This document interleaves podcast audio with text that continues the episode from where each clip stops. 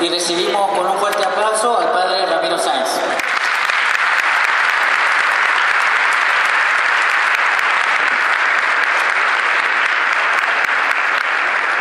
El padre Ramiro Sáenz nació en Mendoza el 6 de septiembre de 1949.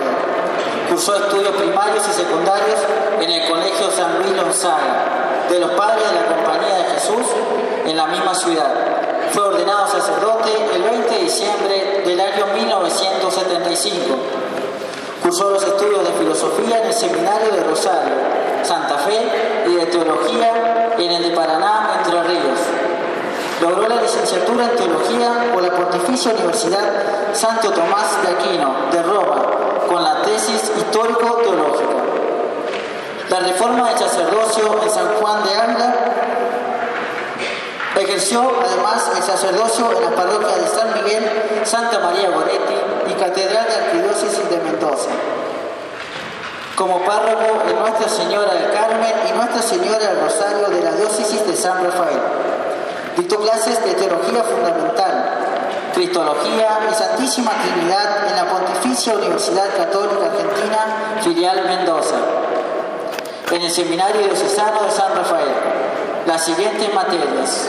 Historia de la Iglesia, patrística, teología fundamental, moral, teología espiritual, sacramentos, liturgia, San Agustín y teología de la historia. Fue director espiritual del Seminario Santa María Madre de Dios de San Rafael. Ha colaborado en las revistas Micael, Gladius y Cuadernos de Espiritualidad y Teología con diversos artículos de temas teológicos e históricos. Publicó los siguientes libros: Solo Dios basta, Devocionario de la Familia, El llamado al sacerdocio, Fátima, un examen de conciencia ante el tercer milenio, El noviazgo, un camino para dos, El código da Vinci, Denuncia o fraude, Cuba, Iglesia y Revolución, en colaboración con el libro Lucidez y Coraje, la Inquisición Medieval. Ha dictado conferencias, cursos y retiros en Argentina, Chile, Paraguay, México, España y Canadá. Renovamos un fuerte aplauso.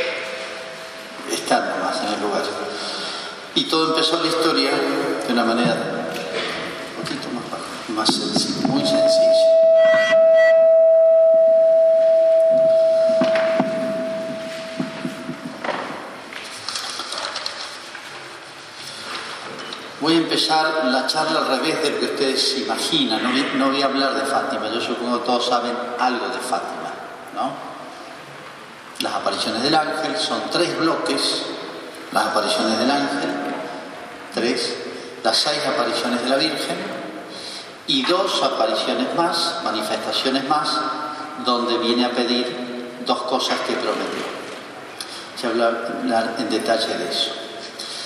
Pero eh, en base a lo que más o menos saben todos, voy a explicar un poco el marco de Fátima, para que después leamos Fátima textualmente y lo aprovechemos más. Me animo a hacer esta afirmación de entrada. En la historia de la Iglesia, en 2000 años, han habido muchas manifestaciones extraordinarias. Se suelen llamar carismáticas. Caris, viene de Haris, significa gracia, graciosa, eh, como regalos de Dios, gratuitas. Han habido muchos milagros de apariciones, de manifestaciones de la Virgen, de Jesucristo, de San Miguel Arcángel, etcétera, de santos. Uno ve muchos santuarios del mundo, no piensa en Lourdes o puede pensar en Guadalupe, tienen su origen en una manifestación mariana extraordinaria. Pero Fátima creo que con cierta holgura, es la manifestación mariana y de todas las manifestaciones creo que es con cierta comunidad la más impactante, impresionante, eh, única en dos mil años de iglesia.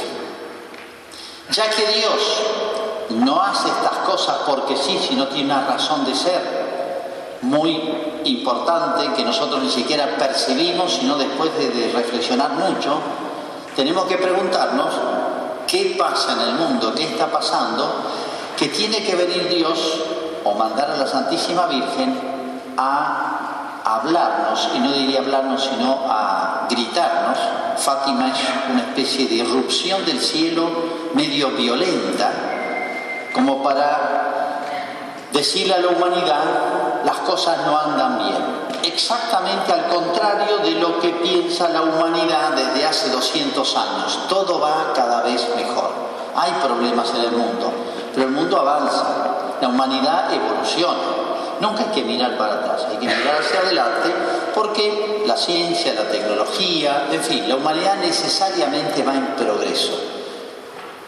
Este falso concepto que hace 200 años que está metido en la humanidad es exactamente lo, eh, este principio falso que nos hace interpretar todos los fenómenos exactamente al revés. La Virgen dice todo lo contrario. Las cosas van mal. Aunque nos deslumbre la tecnología, las ciencias, las cosas en el mundo respecto a Dios no andan bien. Bueno, ¿por qué es única Fátima? Y cuando digo que es única no es simplemente para hacer una especie de deporte, a ver, vamos a ver, hacer una especie de ranking de, apariciones, a ver cuál es más importante, Sagrado Corazón de Jesús esta, a ver, Fátima o Lourdes. No es una competencia de ese tipo, sino que significa algo. En primer lugar, Fátima es única por los signos de credibilidad. ¿Qué son los signos de credibilidad? Señales manifiestas a cualquier persona de que aquí está obrando Dios. Cuando apareció Cristo, Él no apareció y dijo, créanme y síganme. ¿Por qué? Porque sí. Sería una locura de parte de Dios habernos dado la inteligencia y pedirnos una adhesión ciega a alguien. Por eso Cristo comenzó haciendo milagros. ¿Cómo arrancó Jesús? Haciendo milagros.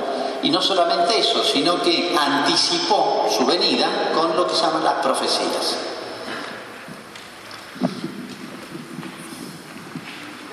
¿Qué son las profecías?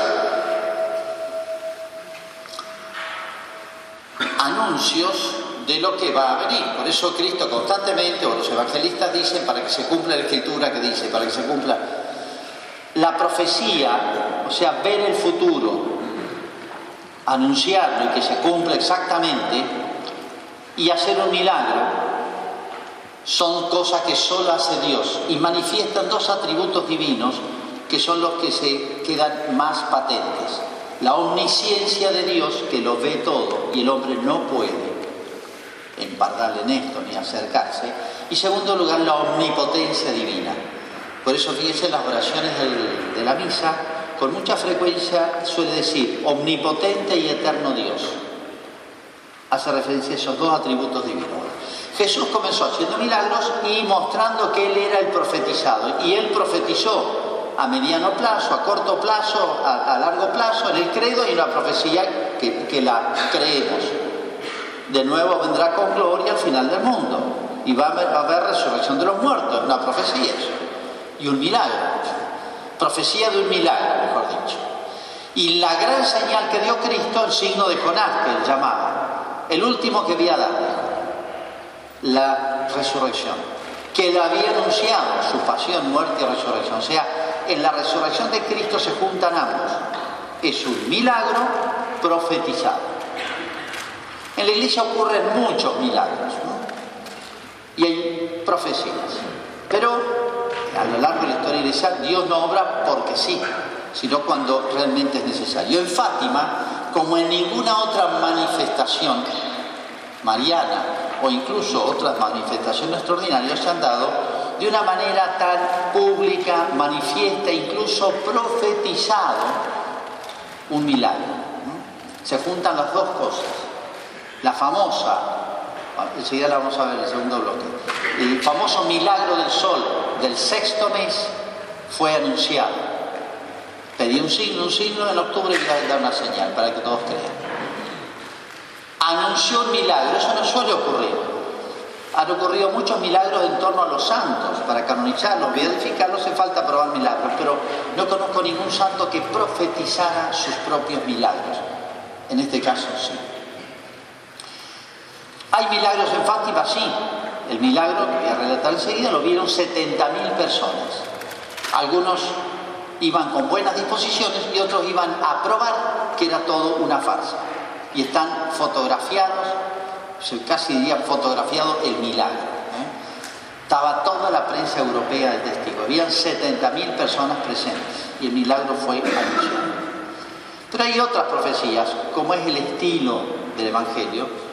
Cristo hizo profecías inmediatas, ¿se acuerdan cuando va la última cena? Vayan a tal lugar, van a encontrar tal cosa, una persona, díganle esto, tirar al suelo, le dice a Pedro, vas a sacar un pescado, abre la boca, tiene una moneda, un montón de profecías así, cortitas, para que los apóstoles fueran eh, creyéndole a Jesús, para reafirmar su fe.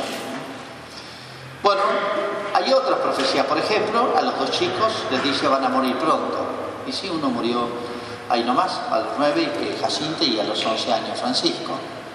Y Lucía, que estuvo por morir dos veces, a punto de morir, vivió hasta los 97 años. Tú te quedas un tiempo más. Fue profetizado. Fue profetizada la Segunda Guerra Mundial, la señal de que iba a empezar la Segunda Guerra Mundial y todo se cumplió exactamente. Y fue anunciada la posguerra. Vamos a ver el texto. Claro, ahora lo leemos, dice, claro. Y, está anunciada quién iba a ganar la Segunda Guerra Mundial. Uno lo lee ahora y lo entiende. En ese momento hubiera sido difícil interpretar. Bueno, no solamente hay milagros, profecías, sino eh, hay, como, hay milagros morales también en Fátima. Tres chiquitos, cuando empieza la aparición del ángel tienen 6, 7 y 9 años. Todos conocemos la psicología de un niño de 6, 7 y 9 años, cierto? Como obra, como piensa un chico normal. Después de la aparición de la Virgen, fueron sometidos a unas pruebas terribles de parte de todos, de su familia el caso de Lucía no le creyó la mamá hasta que murió. Hasta que murió la mamá, muy mayor, no le creyó. Y lo persiguió la familia Lucía. Tenía nueve años, tenía que... Los parientes, más o menos. De, Jacinto y Francisco sí, le creyeron. le creyeron que no mentían, pero no fueron mucho más allá. El cura no les creyó, los sometió a interrogatorios. Y se le vino encima el pueblo y el Estado, el municipio y el gobierno nacional. Los chicos tuvieron presos en cárceles públicas y ellos los amenazaron de muerte y ellos creían que los iban a matar, en serio, porque había persecución en Portugal. Estaban dispuestos a morir. A esa edad, las respuestas a los chicos, la fortaleza, la prudencia en esa soledad, eh, las virtudes de la fe, fe, podemos recorrer todas las virtudes, es un milagro moral. La psicología, ningún niño hubiera resistido una presión nacional, no digo de la casa, del barrio, de la familia, de golpe, de un día para otro, cambió la vida todo. Esto no se explica si quieren analizarlo desde el punto de vista psicológico. Hay un milagro moral en chicos. Y otro milagro moral, que bueno, hay que verlo, parece mentira, pero así como los judíos veían resucitar un muerto y no le creían a Cristo, nosotros nos puede pasar lo mismo y nos pasa. Hay un milagro moral en Europa que no se lo reconoce. Y es la transformación de Portugal. Portugal, desde el 1910, hay un golpe de Estado, asesinan toda la familia real, el rey y toda la familia, pero no hay más sucesores. Empieza una sucesión de caos y revoluciones, matanzas, golpes y contragolpes. Y, Portugal está sometido en realmente un caos político del que parece no puede salir. Y por lo tanto económico. Tampoco era un país muy rico Portugal. Y para colmo entra en la Primera Guerra Mundial sin sentido para Portugal. Es arrastrado por Inglaterra, de la cual siempre estuvo pegado. Bueno, era imposible humanamente, haciendo todos los análisis, pensar que Portugal podía salir de eso. El episcopado consagra, después que se prueba que es verdad la manifestación de Fátima, el episcopado consagra a Portugal, a la Virgen porque en el mundo Europa estaba en crisis. Después de la Primera Guerra Mundial terminó, pero había una crisis europea muy grande y se veía venir. El triunfo de la Revolución Comunista en 1917 y el, avance del comunismo imparable en la Unión Soviética, sube Stalin, etc., quiere exportarse por toda Europa y el mundo y lo estaba haciendo. De manera que iba a caer no solamente Rusia, iba a caer Portugal, iba a caer España, un país detrás de otro. Uno de los más vulnerables era Portugal. Así decía Lenin. Es la capital más atea del mundo. Los obispos muy buenos, el, primado de, Portugal muy bueno, el cardenal Cerejeira, consagra, ante este caos, consagra a Portugal al Inmaculado Corazón de María, el año 1931. A los pocos meses inesperadamente sube un joven, le dan la economía, porque era un cambio económico, le dan la economía de Portugal a un joven profesor universitario, que nadie lo conocía, se llama Oliveira Salazar. Resuelve las cuestiones, muy eficaz, muy capaz, brillante, y bueno, le van dando otros cargos, otros ministerios, pasa a ser primer ministro de Portugal, meses después de la consagración de Portugal. Después fue primer ministro. Oliveira Salazar es el mejor gobernante, pero lejos de todo el siglo XX. Si no hubiera sido que estaba Oliveira Salazar, que tuvo 40 años en Portugal gobernando, España hubiera caído, el comunismo, la guerra civil famosa, y tal vez hubiera arrastrado a otros países. Imagínense la tenaza, la Unión Soviética de aquel lado y España, Portugal de este lado.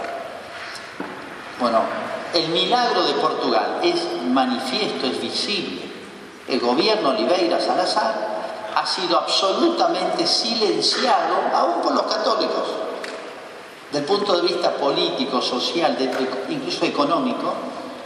Y cuando se cumplieron los 2000 años, hicieron una estadística en Portugal. ¿Cuál es el mejor gobernante del siglo? Y salió Oliveira Salazar. Pero eso no lo va a traer la prensa, ni liberal, ni marxista, socialista, y nosotros los católicos, es un, hombre muy católico, había sido seminarista, muy buena formación religiosa, filosófica, teológica, muy amigo del cardenal Cerejeira, un gran hombre primado en Portugal, y muy amigo de Lucía. con quien se hablaba constantemente.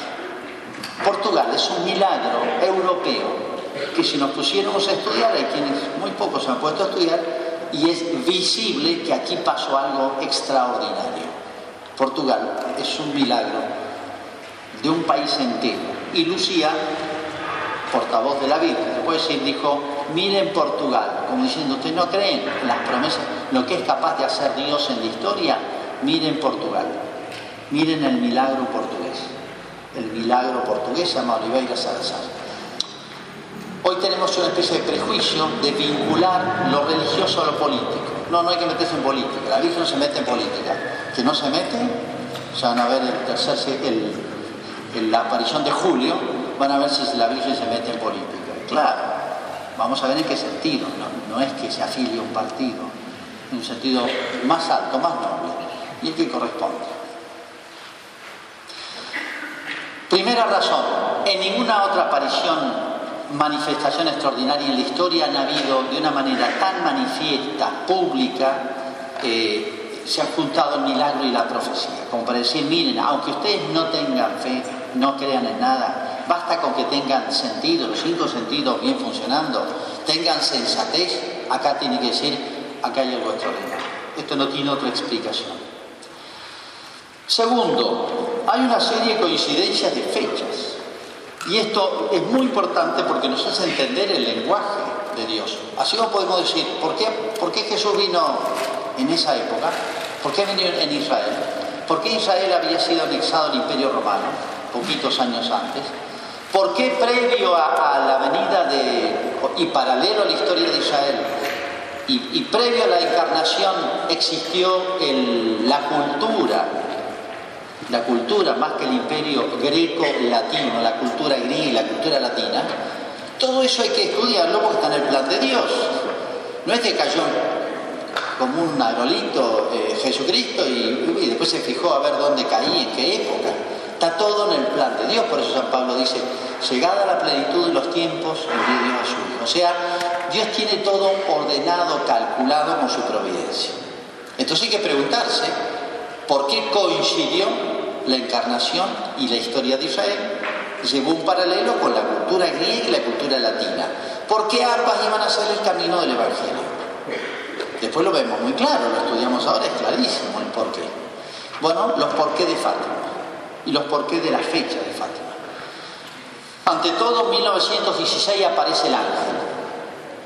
El ángel que se presenta a los chicos como el ángel de Portugal. Portugal hace meses que había entrado en la Primera Guerra Mundial. En la Primera Guerra Mundial, que empieza en el 14, fueron entrando países uno detrás de otro. Quedaron involucrados todos los países europeos. Fue terrible la Primera Guerra Mundial. Casi diría más cruel que la Segunda. Hace meses ha entrado Portugal innecesariamente, no tiene ninguna razón de ser. Pero sin embargo, en una situación caótica, económicamente desastrosa, lo que significa una guerra están siendo convocados los portugueses, entrenados y mandados al frente. Para colmo, por ser un país tan frágil, le tocó los peores, los peores frentes a los pobres portugueses. Así que está conmocionado Portugal, ya este, está desangrado. Se aparece el ángel, como decir, y ese ángel es el ángel custodio de Portugal. Y oh casualidad, el único país del mundo que tiene culto público y fiesta nacional al ángel de la guarda de ese país es Portugal, el único país del mundo. Los argentinos ni sabemos que existen los ángeles custodios de las naciones, probablemente ni lo sepamos, pero cada nación tiene un ángel custodio. Santa Juana de Arco se le aparece el ángel custodio de Francia y a los chicos el ángel custodio de Portugal, pero es el único país del mundo que tiene culto público y fiesta al ángel soy el ángel de la paz, le dice, el ángel de Portugal. 1916, a meses de empezar la Primera Guerra Mundial. Casualidad, todo el mensaje tiene que ver con la situación política y social. 1917 son las apariciones de la Virgen. ¿Qué pasó en 1917? Estamos en los centenarios. No sé por qué, pero en el mundo los 17 son muy importantes. Pasan cosas pasan cosas. No sé qué va a pasar este año. 1517 fue la revolución de Lutero, de la que no pudimos tener retorno. Todos los otros grandes errores que se hicieron, se expandieron en la iglesia, la iglesia los sanó, se puede decir, los corrigió. A veces les llevó siglos, como el arrianismo. El protestantismo no pudo sanarlo, no pudo sanearlo. Es más, creció y tomó otras formas. 1517. 1717 se fundó la masonería, que capitalizó todo ese movimiento vasto que se llamó la Ilustración, que es todo un movimiento ideológico, filosófico, teológico, político, religioso, económico, etcétera, que fue el quiebre más grande en la historia de la humanidad negativo, fruto del protestantismo, colateral, no solo el protestantismo, sino de otras fuerzas disgregadoras. Es un tema largo, ahí nace el liberalismo, ahí nace el economicismo, ahí nace el laicismo, ahí nace el humanismo, ahí nace el racionalismo. Todo esto son distintos nombres de un fenómeno único, que es el quiebre más grande. Después del quiebre religioso Lutero más grande de la historia, viene este quiebre consecuencia de aquel. Desde entonces no nos hemos recuperado más de la humanidad. Estamos siempre navegando, buscando soluciones fuera de la iglesia y podemos ir fuera de Cristo. ¿Mm? Esto es otro tema largo. 1917, perdón, la masonería es la que lleva adelante, capitaliza y, y es el motorcito de todo el pensamiento racionalista, anticristiano, anticlerical, cuya explosión política fue la Revolución Francesa. Pero ya viene de antes este pensamiento. Y acá hay un tema importante, hay una relación muy íntima que la misma Virgen lo hace entre Fátima y el marxismo o el ateísmo marxista o el ateísmo dialéctico y el Sagrado Corazón de Jesús, que se manifestó Santa Margarita María de Alacoque, y la ilustración. Hay un paralelo exacto que la Virgen llama la atención al que estudia el tema, pero la Virgen expresamente lo menciona. 1917, ¿qué pasa en el mundo? Bueno, el gran hecho, que no se le dio trascendencia, fue la revolución comunista. En medio de, de, estar finalizando la Primera Guerra Mundial y aprovechan y la caída de los Ares, la revolución de Lenin, que es la primera eh, logro político que tiene la doctrina marxista, porque Marx era un judío alemán. Él vivía cómodamente ahí, no se dedicó a hacer revoluciones. Él escribió, sus principios se difundieron en Alemania, en Inglaterra, en muchos países. Pero logró, triunfó en el país que menos esperaba, y es Rusia. 1907, gran triunfo de la Revolución Rusa. Y a su vez, en América ocurrió un suceso muy importante. 1917 se aprobó en México, uno diría el país más católico de América, ¿sí? el de la Virgen de Guadalupe, se aprueba en México en 1917 una famosa constitución que llamó la Constitución de Querétaro, que es la constitución más anticristiana del mundo y de la historia, peor que la soviética.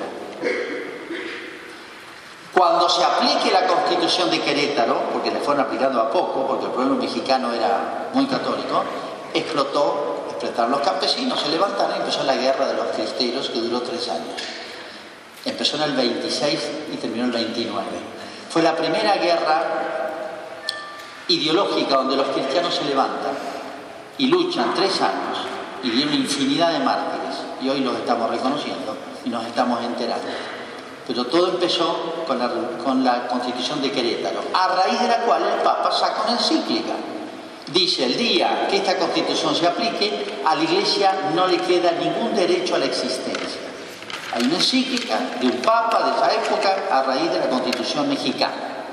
Nosotros ignoramos, lamentablemente, el mundo cristiano lo que significó la guerra de los cristianos. La primera guerra ideológica a la cual respondimos con mártires, con martirio y combatiendo del siglo XX, 1917. Bueno, fechas. La Virgen se aparece en mayo, el 13 de mayo, acá estamos entrando en el otoño, pero allá es primavera, es el mes de las flores. Eh, justo el Papa, ya, después de escribir las, la serie Apariciones, esto es el marco, ¿no? Pero 1925, eh, bueno, 1917 hay otras coincidencias, no solamente con el año de la Revolución Comunista. Si ustedes recuerdan, hay una película que se llama así, Octubre Rojo, los comunistas siempre festejan la revolución de octubre, el octubre rojo lo llaman. En el periodo se llama octubre rojo, el nombre de un submarino. Pero el octubre rojo es el triunfo de la revolución que ellos festejaban. El octubre blanco de Portugal es la contrapartida del octubre rojo. El octubre blanco fue la última aparición y el milagro para que todos crean, como dijo la Virgen. Coincidencias, hay otras. 1925 dice, vendré a pedir, dice la Virgen, el tercer bloque que yo les dije de apariciones, de manifestaciones, vendré a pedir la consagración y la devoción al Inmaculado Corazón y la consagración de Rusia. En diciembre de 1925 a, a Lucía se le pide, se le manifiesta lo de la devoción al Inmaculado Corazón de María, los cinco primeros sábados, etc. ¿Qué día fue ese? El día que se promulga la encíclica Quas Primas, una encíclica programática, era el antídoto para todos los males del siglo XX. Es la encíclica conocida como de Cristo Rey. Acá hay mucha acción católica, ¿no? Es la encíclica de la acción católica. Y ahí nace, se puede decir, todo ese movimiento que tuvo una época de apogeo extraordinario con Pío Bueno, nace la Quas Primas, que significa que Cristo reina los corazones, en la familia, en la niñez, en la educación, en todos los ámbitos. Justamente el antídoto más claro, más programático para todos los males del siglo XX. Ese día viene a pedirle la Virgen a Lucía esa gracia, a darle esa gracia los cinco primeros años. 1929 viene a pedir la consagración de Rusia. ¿Qué pasó en esa misma fecha, en esos mismos días? Terminaba la guerra de los cristeros, que había estremecido a todo el mundo cristiano, porque llegaban noticias de lo que estaba pasando en todo el mundo. Y Stalin comienza en Rusia las famosas purgas. Stalin ha subido hace 5 o 6 años y empezó a purificar, a, purgar, como decían ellos, eh, el país de anti-revolucionarios. O sea, el que no adhiera a la revolución o va a trabajar a Siberia o lo ejecutamos. Lo mismo que hizo el Che Guevara, el encargado de las purgas, es una palabra muy técnica para ellos, para la ideología, la purga en Cuba se encargó el Che Guevara, o sea, fusilar a todos los que se oponen a la revolución, pues no tienen derecho ni a la existencia. Stalin empieza las purgas terribles en Rusia, era crudelísimo en esta época. Bueno, coincidencias.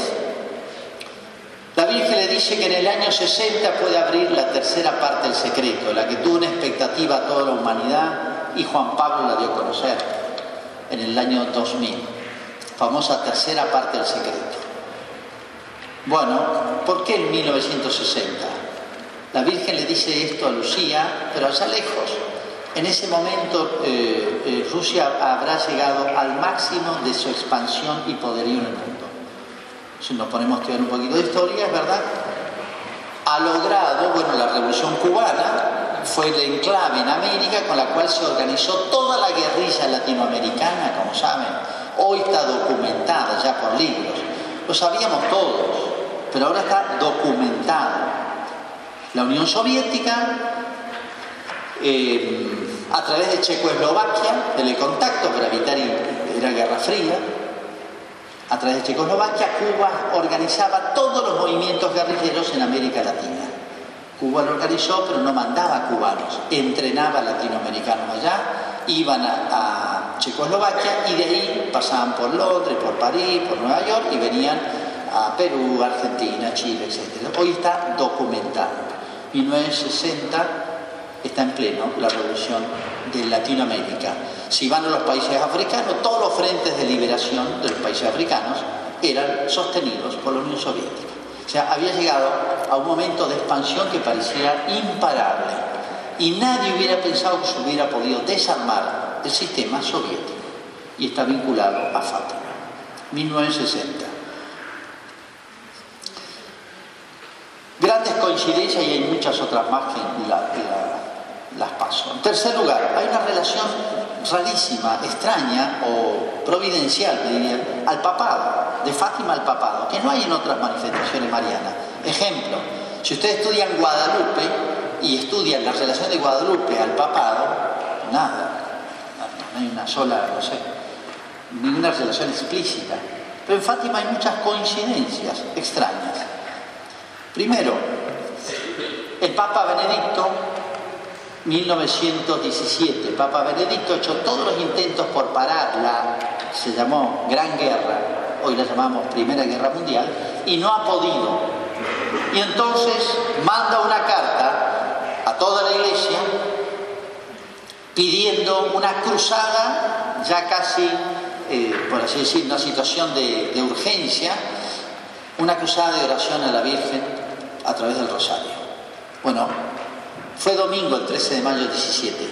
En las misas de la mañana se ha leído la carta de Benedicto, ya que por todos los medios humanos no hemos podido conseguir lo que hubiéramos deseado, parar esta horrible guerra, acudimos al último recurso y el más grande que nos queda, invocar a María a través del rosario. Los chicos van a, apacentar las ovejas que tienen y fue la primera aparición mariana. Díganme si no es una respuesta del cielo a un llamado del Papa. Sea, una intervención de la Virgen en una situación mundial desgarrante que estaban viviendo. Bueno, cuando la primera aparición de la Virgen, en ese mismo momento, en la misma hora, en el Vaticano, y lo va a poner de relieve después el mismo, estaban consagrando obispo al que va a ser Papa de la Segunda Guerra Mundial, Pío XII.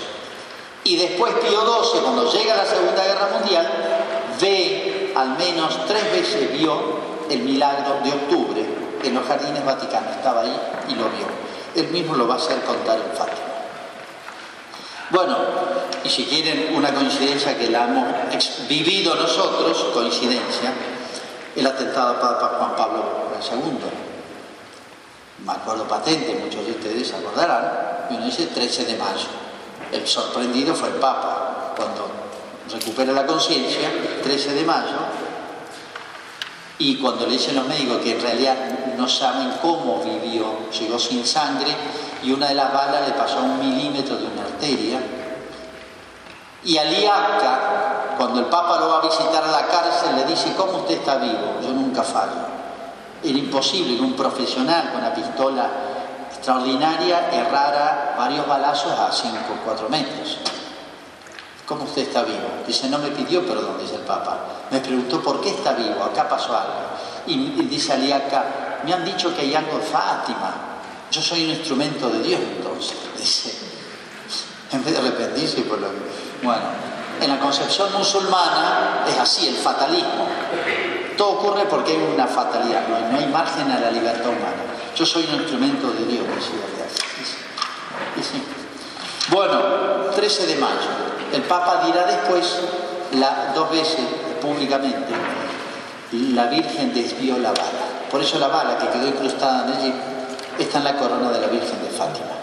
El Papa se la llevó al año diciendo, esto es un milagro, se lo debo a la Virgen de Fátima. Y dice una frase más, es un llamado de atención a nosotros, los papas, para que tomemos en serio el mensaje de la Virgen. Yo diría, como no le dieron mucha bolilla, entró un poquito violentamente la Virgen en, el Vaticano diciendo, este, bueno, tomen en cuenta lo de Fátima. Pero es una coincidencia bastante manifiesta esta. Y los discursos del Papa Juan Pablo en Fátima fue tres veces el primer Papa que habla con Lucía y el Papa que, yo diría, toma en serio todo el mensaje de Fátima. Cuarta razón Fátima es una síntesis del Evangelio. Uno busca cosas nuevas a veces. No, pero yo no, miren, todas las verdades de la fe, todas, todas las verdades del credo están en Fátima. Empecemos con la Trinidad, la Encarnación, la Eucaristía, los sacramentos, la Virgen, la corredentora, el papel de Jesucristo, etcétera, todos están en palabras, en figuras, porque ellas veían las visiones que tuvieron, están los misterios del rosario, o sea, está el Evangelio entero, lo dicen los papas, ¿eh? que Fátima es el Evangelio propuesto en una miniserie, digamos, ¿eh? diapositiva, decía antes, bueno, en película, o diría una, una, en una miniserie, ¿eh? en YouTube. Bueno, uno ve los tres bloques de apariciones marianas y realmente es impresionante. Es el Evangelio vivo aplicado en el siglo XX, que le da como una fuerza especial. ¿no? En quinto lugar, Fátima no es simplemente como ocurre en la mayoría de las milagros, manifestaciones, que pide un templo. Fíjense, la Virgen siempre pide un templo, como diciendo, acá me prolongo, la aparición pasa, la manifestación pasa, y el templo es un lugar de gracias, un lugar extraordinario de gracias, como ocurre en Lourdes, como ocurre en La Saled, como ocurre en Guadalupe, obviamente en Fátima. ¿no? Pero acá hay mucho más. Uno lee de punta a punta, vamos a tener tiempo de analizar algunas cositas rápidamente, pero es para estudiar este tema transversalmente. Eh, en la expresión corazón inmaculado de María está dicho casi toda la teología mariana. Todos los dogmas marianos están como expresados y contenidos en esa, en esa expresión que la vieron, no solamente de la Virgen, sino eh, vieron las figuras, ¿no? El corazón eh, coronado de espinas, el corazón de María y el ángel ya le habla de eso, el corazón de María y de Jesús están unidos, etc. La consagración al Inmaculado Corazón de María, todo lo que significa eso. Sexto lugar, es la última, sexto lugar. Hay en, en, en Fátima toda una teología de la historia, y eso ya me lo van a entender cuando lean los textos. ¿Qué se llama teología de historia? Una visión, si ustedes leen el Apocalipsis, el Apocalipsis todo el mundo, la palabra ya evoca algo así como lo final, lo que viene, esto es apocalíptico, ¿eh? como diciendo ya es la catástrofe final del fin del mundo. No, el Apocalipsis significa, la palabra significa revelación, pero el Apocalipsis, el libro del Apocalipsis de San Juan, es una visión de la historia humana vista no desde la economía, la política, la sociología, como la solemos ver nosotros, y son visiones parciales, deformadas. La teología de la historia es una visión de la historia al punto de vista de Dios, tal cual como la ve Dios, que es la visión última, la más profunda y no puede haber otra más. Es la visión de los acontecimientos humanos a la luz de, en el lenguaje de San Agustín sería de las dos ciudades, la lucha entre la ciudad de Dios y la ciudad del mundo. En el lenguaje ignaciano, la lucha entre dos banderas, la de Cristo y Satanás.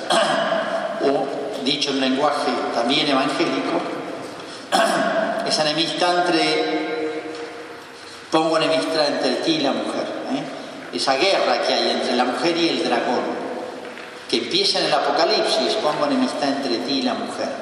Y en el Apocalipsis, el capítulo 12, fíjense, siempre que los papas han ido a Fátima han hecho leer ese texto, la lucha entre la mujer y el dragón del capítulo 12 del Apocalipsis. Todos los papas en leer ese texto. Impresionante. Vi una mujer vestida de sol con la luna bajo sus pies y enfrente un dragón que la quiere devorar, no puede, a su hijo tampoco. Bueno, la lucha histórica entre el bien y el mal, a la luz de la salvación, de la redención o de la perdición, la condenación. Esa es la verdadera historia humana. El, ver el siglo XX y XXI a la luz de Dios para decir, a ver si se despierta la humanidad y deja de ver los acontecimientos a la luz de la economía, primero, segundo, tercer mundo, países civilizados, no civilizados, desarrollados, desarrollados, etc. O a la lucha de clases, esa visión marxista de la lucha de clases, o de las guerras, de los sexos, guerras de, los países este, del, del, del hemisferio norte, hemisferio sur, etcétera, tecnológicamente desarrollados o no, son visiones distractivas. Pueden ser verdaderas en cierto sentido, pero no son las más profundas las que nos interesan. Y que nos interesemos por la salvación, la redención y la eternidad. Eso es el Apocalipsis. una visión de las cosas humanas a la luz de la historia de la salvación del hombre, a la luz desde la eternidad y hacia la eternidad. ¿Qué es Fátima? Un pequeño apocalipsis. Fátima es el apocalipsis del siglo XX. Me animo a decir eso. Bueno, esto para eh, que tengamos una visión, un marco. ¿Por qué Fátima siglo XX? Y hoy Fátima han pasado 100 años, eso que ven ahí, ojalá que puedan ir, es escalofriante ir, ahí y, y, se han llegado a convocar hasta un millón de personas. Yo les digo, ¿quién, qué líder político, qué ideólogo, etcétera, convoca como la Virgen hoy? Uno va ahí, se percibe por esa mini filmación documental que hay algo vivo ahí. A esa gente no le pagan para ir, esa gente no está ahí forzada artificialmente. Ahí hay un milagro viviente que se ha prolongado. Fátima está vivo ahí. Bueno, con este marco, entonces, eh, vamos a ver ahora el Fátima por dentro. No ahora, vamos a hacer un corte. Después si hay preguntas ahora. Eh, y después vamos a ver, este es el marco exterior, vamos a ver a Fátima por dentro. Los diálogos, las manifestaciones, las visiones que tienen, y un poquitito, si nos da tiempo, Fátima después de Fátima. Bueno, no sé si hay un micrófono para hacer eh, llevar por. Y hacemos un corte.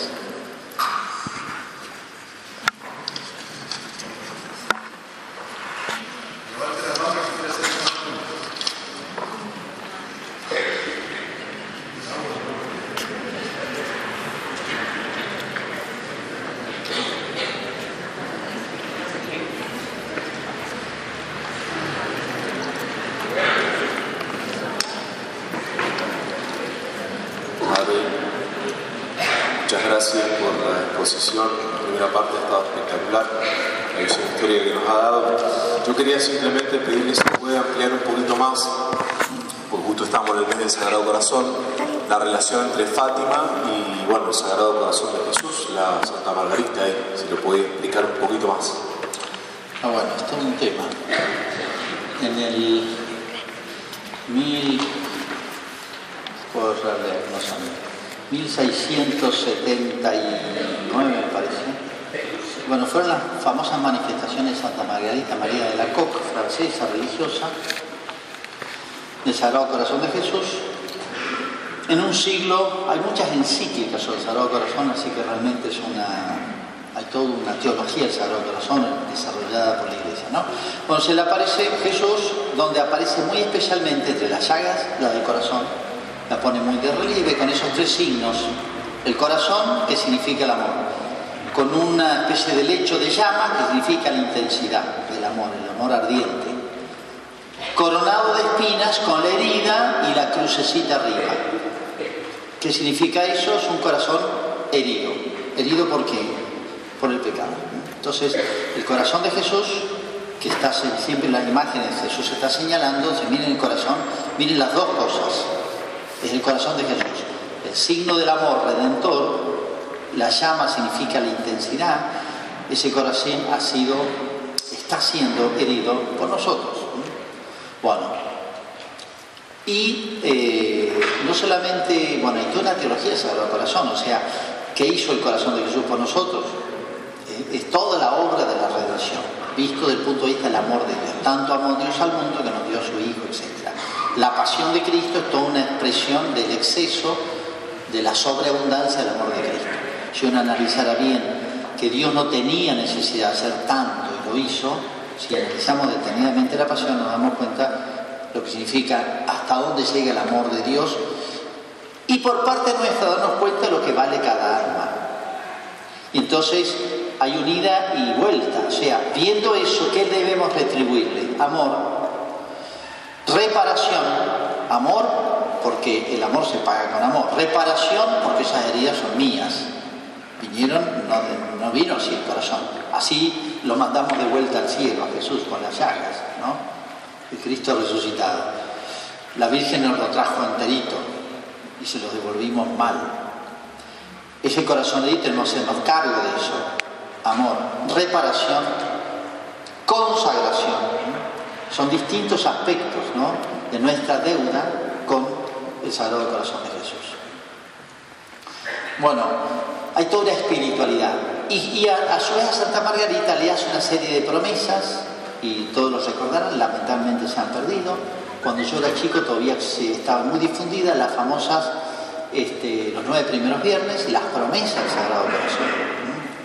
Confesarse, comulgar los nueve primeros viernes, y eh, bueno, hoy casi ha desaparecido, pero ha sido sustituido en gran parte por la Divina Misericordia.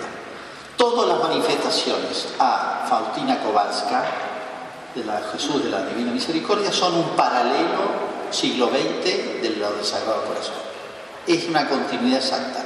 Y hay una relación muy grande entre Fátima y Faustina Kowalska, sobre todo en las fechas incluso, ¿eh?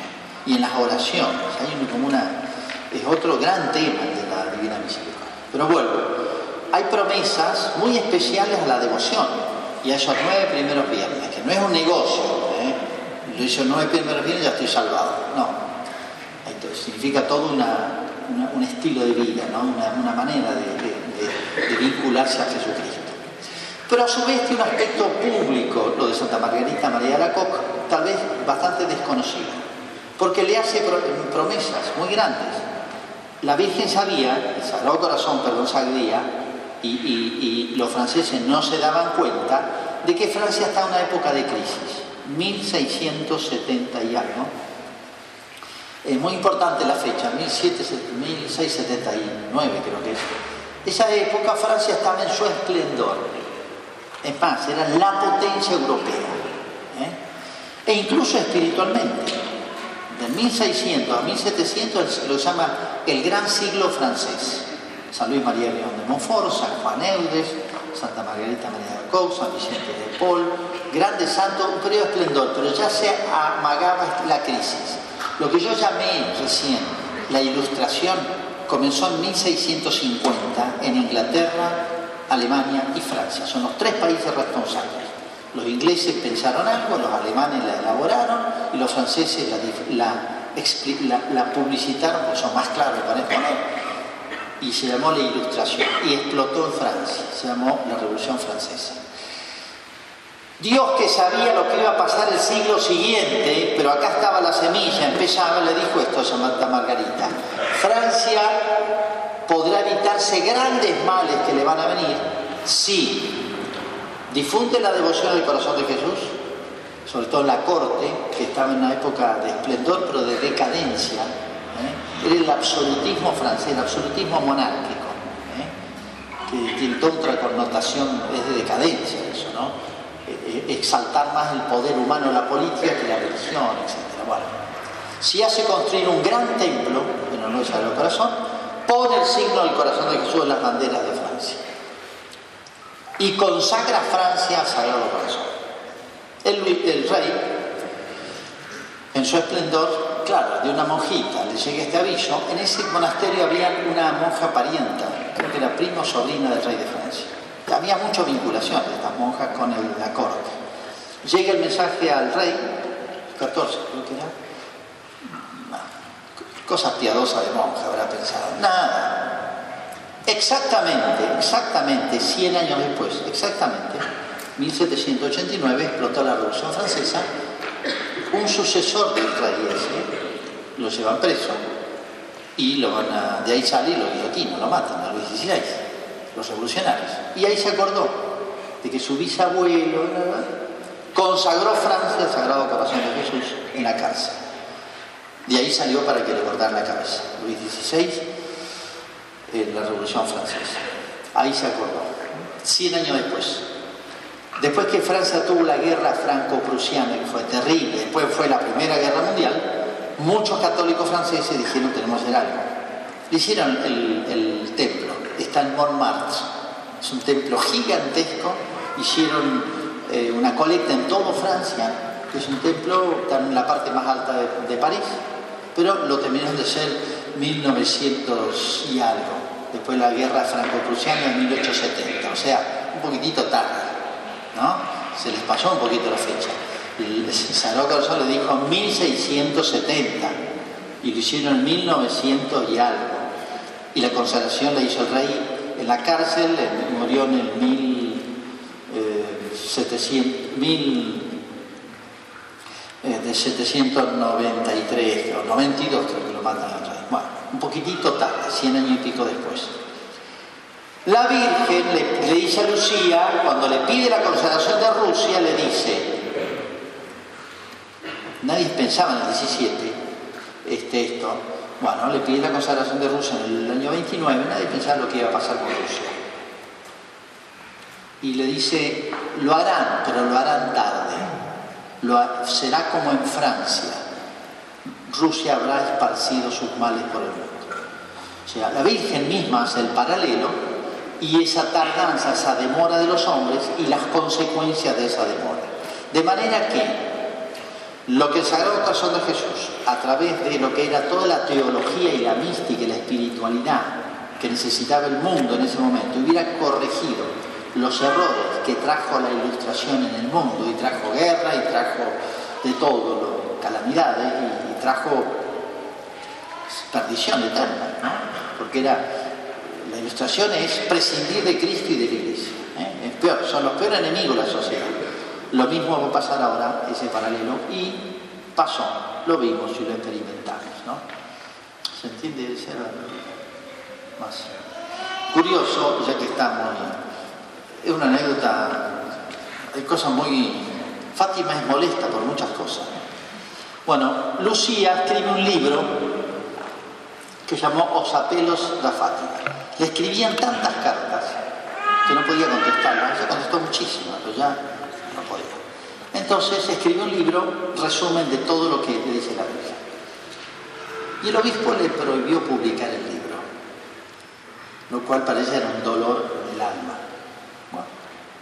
Cuando la visita Juan Pablo II, le pide tres cosas al Papa. Una, me deja publicar el libro. Dice el Papa, ¿por qué no prohibió publicar el libro? Porque hablo del corazón de Jesús y de María. Porque es lo que le dijo el ángel, todas las apariciones, lo que le dijo la Virgen. Lo que vio ella, la teología la vio en película. Dice, los corazones de Jesús y María siempre están juntos. Y ella habla de los corazones de Jesús y María, la corredentora. Pero como en esa época estaba iniciándose el diálogo con los protestantes y para no herirlos a los protestantes, el obispo decidió no dejarle publicar el libro. Bueno, Juan Pablo dice, no, político. Y me, pongo a leerlo y sí, lamentable es un libro que no, se consigue solamente en el santuario de Fátima. Es una vergüenza y un mal signo, por eso Fátima nos cuestiona, por eso le hemos silenciado a Fátima. Creo que hemos silenciado a Fátima.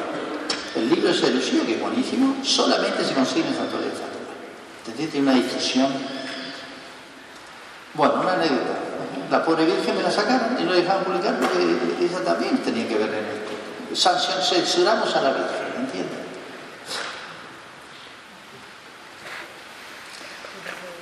Bueno, ¿Alguna otra pregunta?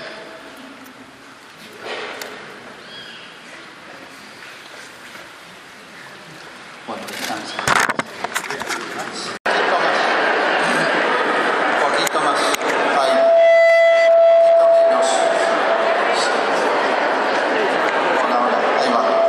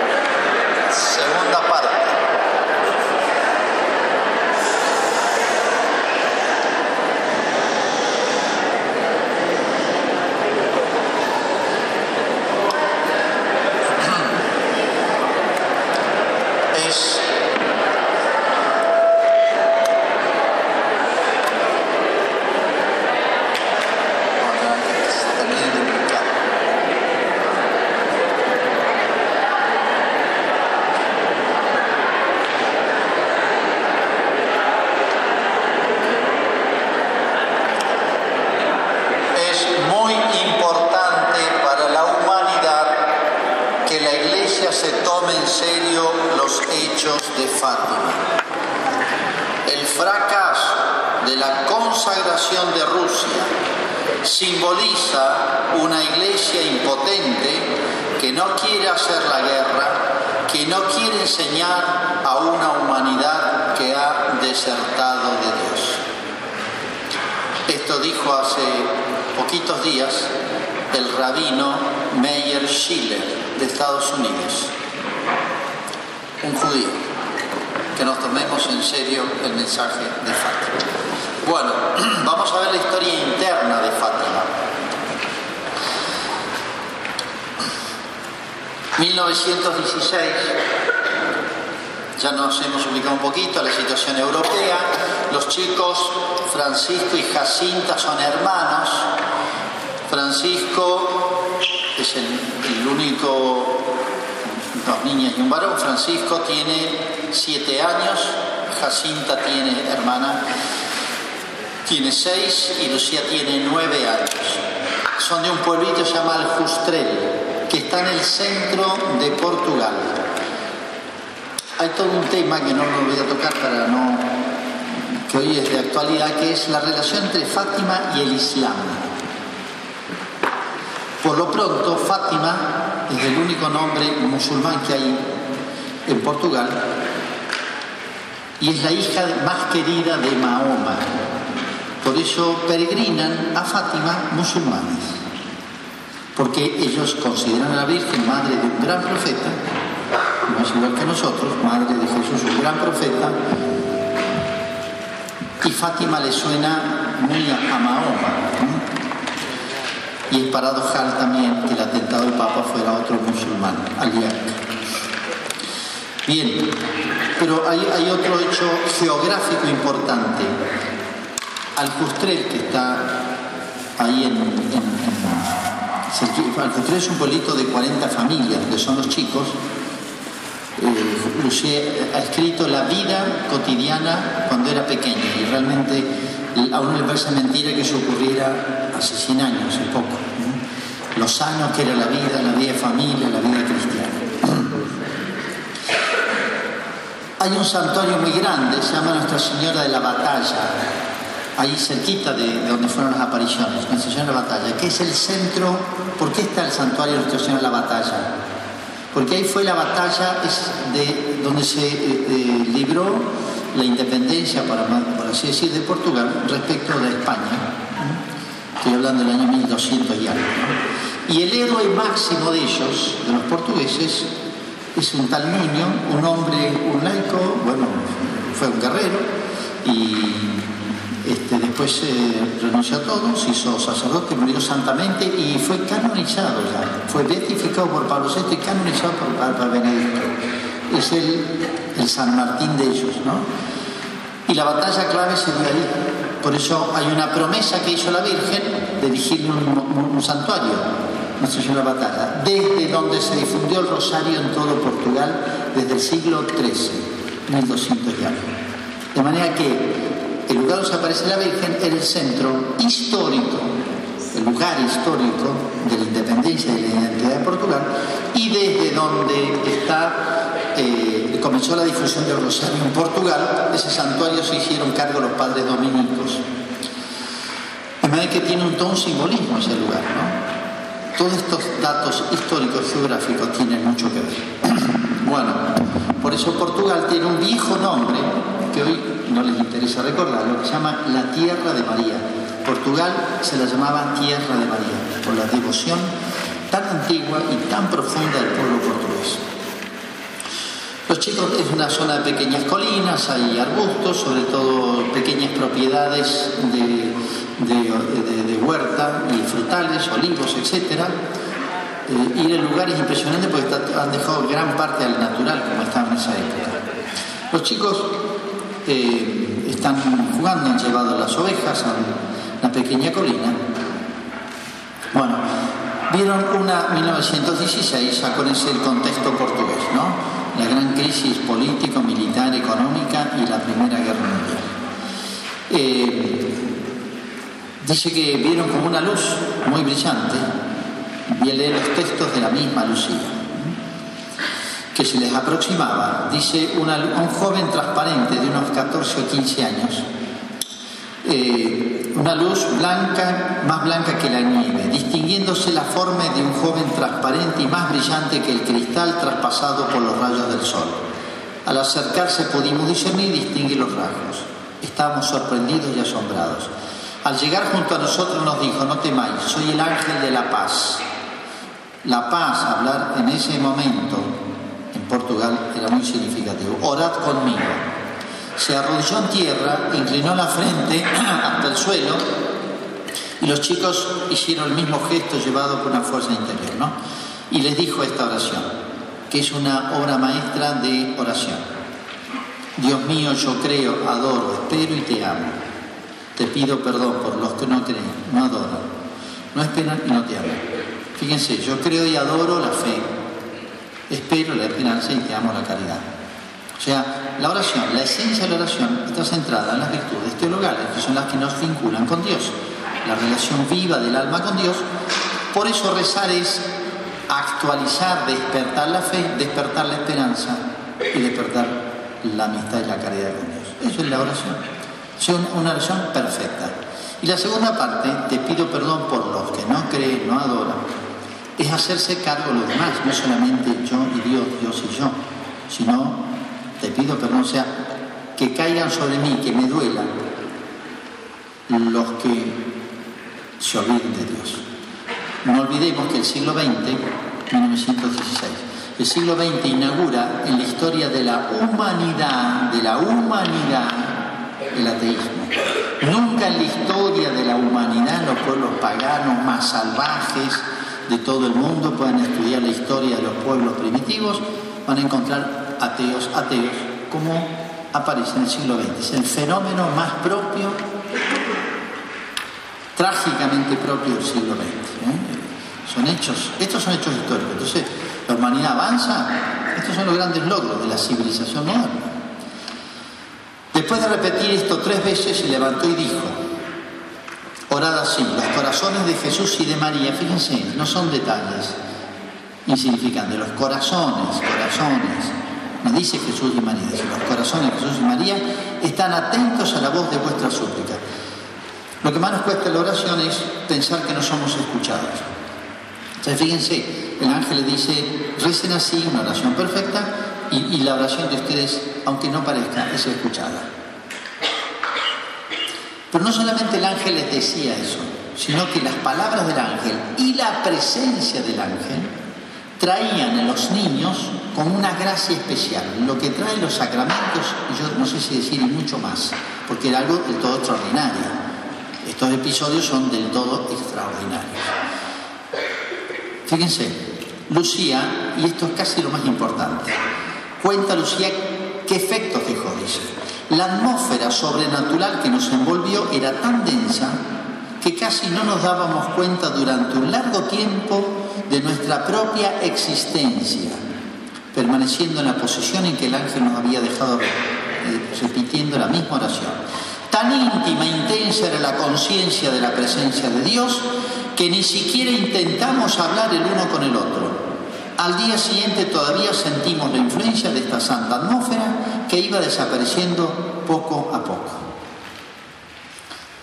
Esto que cuenta Lucía, del efecto que produjo la presencia misma del ángel, clima, atmósfera sobrenatural, y las frases que no se le borraron nunca más del alma de los chicos, quedaron tan marcadas, son fenómenos extraordinarios, pero muy extraordinarios, que cuando leemos a Juan de la Cruz, Santa Teresa, los más grandes místicos, nos cuentan estos fenómenos en lo que el que ha leído Santa Teresa, en la quinta o sexta morada, o sea, en las etapas más altas de la vida espiritual. En otras palabras, las apariciones del ángel produjeron un crecimiento, una gracia extraordinaria de Dios, no solamente con dones carismáticos, como diciendo, vas a ser portador de un secreto, pero no cambia tu alma, tus virtudes. No, en los chicos se produce un crecimiento en la santidad extraordinario. Estos relatos de luz y esta descripción coincide con las de los más grandes santos en esas etapas de la vida espiritual. Segunda aparición varios meses después. Es como un trigo del año 16. Julio o agosto, allá hace calor, están en la casa, jugando a un pozo de agua, de nuevo aparece el ángel. ¿Qué estáis haciendo? Le dice el ángel, rezad, rezad mucho. Los corazones de Jesús y de María, de nuevo, los dos corazones juntos, ¿no? Tienen sobre vosotros designios de misericordia. Fíjense que va de a poquito, eh, hay una pedagogía del ángel extraordinaria. Tienen sobre vosotros designios de misericordia. ¿Qué significa esto? Lo está preparando para una misión que ellos todavía ni están preparados para soportar, ¿no? Ofreced constantemente oraciones y sacrificios al Altísimo. Agregan, rezad mucho, oraciones y sacrificios. ¿Cómo hemos de sacrificarnos? Habló Lucía. Contesta el ángel. De todo lo que podáis, ofreced un sacrificio como de todo lo que podáis, o sea, el deber de Estado, o sea, todo lo que en la vida cotidiana nos sale y nos cuesta. Ofreced un sacrificio, y acá fíjense, como acto de reparación por los pecados por los cuales Él es ofendido y de súplica por la conversión de los pecadores. Esos dos temas están vinculados al pecado, la reparación del pecado cometido y súplica por la conversión del pecador. Son los dos grandes temas de Fátima. Atraer así sobre vuestra patria la paz. O sea, la reparación y la conversión de los pecadores, empezando con nosotros y hacernos cargo de los demás, trae la paz sobre la patria. Acá hay una, buscar el reino de Dios, su justicia, y lo demás se os dará por añadidura. O sea, la Argentina cambiaría, en otras palabras, el mundo cambiaría si nosotros nos tomáramos en serio las cosas de Dios. O sea, ¿tiene repercusión en lo temporal? Sí. Sí, Dios bendeciría a nuestra patria. Yo soy el ángel de su guarda, el ángel de Portugal. Sobre todo, aceptar y soportar con sumisión el sufrimiento que el Señor os envíe. No sospechan ellos el sufrimiento que Dios les va a mandar. Estas palabras relatan los cielos efectos que produce. Estas palabras hicieron una profunda impresión en nuestros espíritus, como una luz que nos hacía comprender, fíjense, quién es Dios, cómo nos ama y desea ser amado, el valor del sacrificio, cuánto le agrada y cómo concede en atención a esto la gracia de la conversión de los pecadores. Por esta razón, desde ese momento comenzamos a ofrecer al Señor cuanto nos mortificaba, no buscando jamás otros caminos de mortificación y penitencia, sino los de quedar durante horas con la frente tocando el suelo, repitiendo la oración del ángel. Fíjense hay como un crecimiento en este, no solamente en el mensaje del ángel, en la misión, sino que acá en la primera fue la oración y el valor que tiene. Ahora oraciones y obras buenas. O sea, si uno estudia en teología espiritual cuáles son los caminos por los cuales el alma crece, la teología enseña son tres. La oración, las obras meritorias, las obras buenas, sobre todo si nos cuestan, y en tercer lugar los sacramentos, y es la tercera aparición del ángel. O sea, es un tratado perfecto de teología espiritual, las tres apariciones del ángel. Y los efectos que produce en las almas de los chicos, si los comparamos, los cotejamos a la luz de las descripciones de los más grandes santos, es impresionante el crecimiento y maduración espiritual que se produjo en este año en ellos y le va adelantando la misión, tiene designios de misericordia, este, sacrificio por la reparación por los pecados que, se están cometiendo en el mundo, etc. Y acá el sentido de Dios, fíjense, comprendimos quién era Dios, cómo nos ama y desea ser amado, el valor del sacrificio, en la anterior era el valor de la oración, y cómo conceden atención a esto la conversión de los pecadores. O sea, la eficacia de la oración en la anterior, la eficacia de la oración y el sacrificio de las obras buenas que valen ante Dios. Tercera aparición.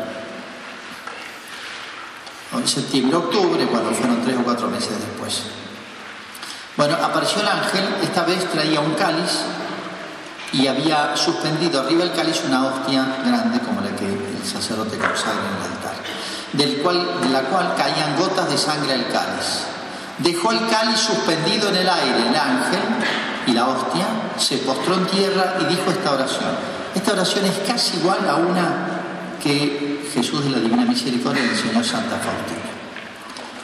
Santísima es una obra maestra también de, de teología y de espiritualidad. Dice así, Santísima Trinidad, Padre, Hijo y Espíritu Santo, te adoro profundamente y te ofrezco el preciosísimo cuerpo, sangre, alma y divinidad de nuestro Señor Jesucristo, presente en todos los sagrarios del mundo, en reparación por los ultrajes, sacrilegios e indiferencias con que Él es ofendido y por los méritos infinitos de su corazón y del corazón inmaculado de María, te pido la conversión de los pobres pecadores. Bueno, para analizar, pero fíjense esto, oración en la primera y el valor de la oración, el sacrificio, las obras buenas y cómo son eficaces. La oración es eficaz, el sacrificio es eficaz. Y ahora la oración y el sacrificio, o sea, las oraciones y las obras buenas nuestras incorporadas a las de Cristo, que es la misa, que es la Eucaristía. Nuestra oración vale porque a través de Cristo suben. Nuestros sacrificios valen porque a través de Cristo suben a Dios. ¿Y eso dónde? La misa, el sacrificio de Cristo. Entonces, fíjense, el ángel sabe teología. Perfecto. Levantándose, tomó el, el cáliz y la hostia, le dio la hostia a Lucía y del cáliz le dio a los más chiquitos. Lucía ya había hecho la primera comunión. Los más chiquitos recibieron la primera comunión del ángel. Lo más paradojal es esto. Francisco estaba haciendo el estudiando el catecismo. Llegó el momento de, le tomaba un examen a cada uno el cura y lo bochó Francisco, porque no sabía y se equivocó en una cosa muy tonta. No le dio la primera comunión. O el ángel sí lo, aprobó el examen con el ángel, digamos, pero no con el cura antes de morir, al poquito tiempo se pone grave y le dan la comunión como viático. Fue su segunda comunión, la del ángel y la del viático. Les da la comunión y le dice esto, tomad el cuerpo y bebed la sangre de Jesucristo, horriblemente ultrajado por los hombres ingratos. Reparad sus crímenes y consolad a vuestro Dios. Reparad y consolad.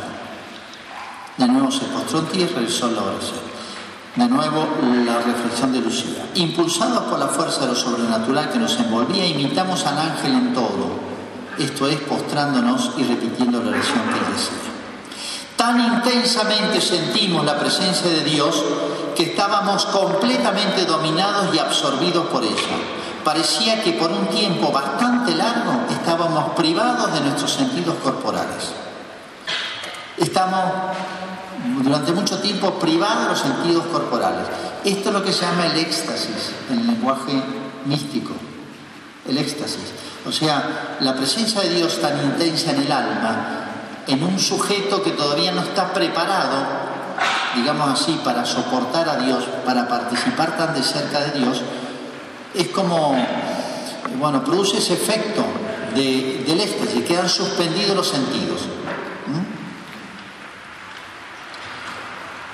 Parecía que por un largo tiempo estamos privados de nuestros sentidos corporales. Durante los días siguientes nuestras acciones estaban impulsadas del todo por este poder sobrenatural. Por dentro sentíamos una gran paz y alegría que dejaban el alma completamente sumergida en Dios. Pero era grande el agotamiento físico, físico que nos sobrevenía. Lucía no sabe explicar por qué es esto, pero es clarísimo en la teología espiritual en las más altas etapas de la vida espiritual que describen los santos. O sea, el ángel los preparaba en santidad para una misión gigantesca. Y hace esta reflexión Lucía. Dice, no sé por qué las apariciones de la Virgen, de Nuestra Señora, producían en nosotros efectos diferentes. La misma alegría íntima, la misma paz, la misma felicidad. Pero en vez de este abatimiento físico, una cierta agilidad expansiva en vez de ese aniquilamiento en la divina presencia, un exultar de alegría. En vez de esa dificultad en hablar, un cierto entusiasmo comunicativo. ¿Por qué se produce esto? ¿Porque la Virgen es más buena que el ángel? No, porque están ya en la última etapa de la vida espiritual. Esta etapa como transitoria, el sujeto no está preparado. Hago una comparación que lo hacen los místicos. Si yo tengo leña húmeda o verde y la pongo en el fuego, lo primero que hace el fuego no es encenderla, es eliminar la humedad o la savia hasta que queda seca y dispuesta para el fuego. Es una explicación muy gráfica que dan los santos. Entonces, cuando el sujeto no está preparado para la gracia, que es la participación del ser divino, de Dios, produce esa suspensión de los sentidos, abatimiento físico, hasta que el alma, por así decir, se acostumbra a Dios, se dispone a Dios. Y ahí viene esa última etapa que es el matrimonio espiritual, lenguaje de Santa Teresa, de los místicos, ¿no? Que ya está en otra dimensión. En ella entran los chicos. O sea, fíjense, Dios fabricó tres santitos en un año. Eso es lo que explica después, no solamente eso yo decía, el punto de vista psicológico, pero es mucho más que el punto de vista psicológico. El punto de vista espiritual, la madurez de los tres chicos. Están todos los, ahora se han publicado como 10 tomos, todas las crónicas de los reportajes, de los interrogatorios que hicieron los chicos, que hicieron muchísimo y están todos con escribanos, con testigos, porque fue tanto el lío. Este, así que la madurez, la prudencia, la fortaleza, el espíritu de fe, de todo de los chicos, es una cosa, si Dios no lo hubiera preparado así, hubieran hecho un lío los chicos. Bueno, 1917, es el 13 de mayo, han ido a misa a la mañana, el cura leyó la carta del, Benedicto pidiendo esa cruzada de oración. Eh, ya Portugal estaba organizando cadenas de rosario en las casas de familia, en las plazas, etcétera, por la situación que está viviendo Portugal, interna y la guerra. Bueno, a esta hora, mediodía, lo consagraban a Pío XII, obispo en el Vaticano. Estaban eh, jugando los chicos, siempre iban, rezaban el rosario, lo rezaban rápido, en vez de decir todo el Ave María, decían Ave María, Ave María, Ave María, porque como son los chicos, les encanta jugar y les es poco el tiempo. Se iban a la mañana, rezaban, almorzaban un sanguchito y volvían a la tarde. Son unos dos kilómetros más o menos que llevaban. No era un gran rebaño, creo que eran 12, 13 ovejas, 14. Bueno, vieron como un relámpago y el 13 de mayo, ¿no? Un domingo, y entonces piensan que es una tormenta, empiezan a bajar las ovejas, a reunirlas, pero se dan cuenta que no, no está nublado. Y se topan los chicos, al bajar una pequeña colina, se topan con una, una luz y desde allí una señora. Nos paramos sorprendidos, dice. Eh, arriba de una encina, una señora vestida de blanco, más brillante que el sol, no sé qué es más brillante que el sol, esparciendo luz más clara e intensa que un vaso de cristal lleno de agua cristalina, atravesado por los rayos más ardientes del sol. Era como una joven de unos 18 años, dirán otro lado. Nos paramos sorprendidos. Estábamos tan cerca que quedamos dentro de ese especie de ámbito de luz que. Nos dijo, no tengáis miedo, no os haré daño. Yo le pregunté, ¿de dónde es usted? Soy del cielo. Lucía es la única que hablaba con la Virgen. Jacinta veía y oía, pero no le salía nada. Francisco solamente veía, pero no escuchaba nada, después le tenían que contar todo. Esto está vinculado a las misión, a las carismas y misión de cada uno de los chicos. ¿Qué es lo que usted quiere? He venido para pedirles que vengan aquí seis meses seguidos, el día 13 esta misma hora. Después diré quién soy y lo que quiero. Pregunté entonces, ¿y yo voy a ir al cielo? Sí, irás. Eh, para entender este diálogo de una niñita, ahora tiene 10 años, un, diálogo maduro con la Virgen. Este, no se explica sin es lo que se llama familiaridad con Dios propio de los santos. ¿Qué es esa familiaridad con Dios? Porque bueno, hay tanta semejanza, sintonía, cercanía con Dios. Y yo iré al cielo, sí irás, y Jacinta también, y Francisco también, pero tiene que rezar su rosario, porque lo rezaba así rápido. Padre nuestro, Padre nuestro, Amén María, Amén María. Entonces me acordé de preguntar por dos niñas que habían muerto, etc. Bueno, sí, una estará en el, purgatorio hasta el fin del mundo, etc. Bueno, la Virgen le dice esto, queréis ofreceros a Dios, ya tengan en cuenta lo que el ángel les ha anunciado, ¿Queréis ofreceros a Dios para soportar todos los sufrimientos que Él quiere enviaros como reparación de los pecados con que eres ofendido y de súplica por la conversión de los pecadores? Fíjense la pregunta de la Virgen, ¿no? Si queremos, pues le dice la Virgen, tendréis mucho que sufrir, pero la gracia de Dios os fortalecerá. Tendréis mucho que sufrir. ¿Queréis ofreceros? Lucía después en su vida bueno, ya de aquí en adelante, la famosa Lucía se le apareció la Virgen, famosa, reportajes, este, todo el mundo, la, la, niñita de la Virgen. No, esas cosas de Dios, ¿no?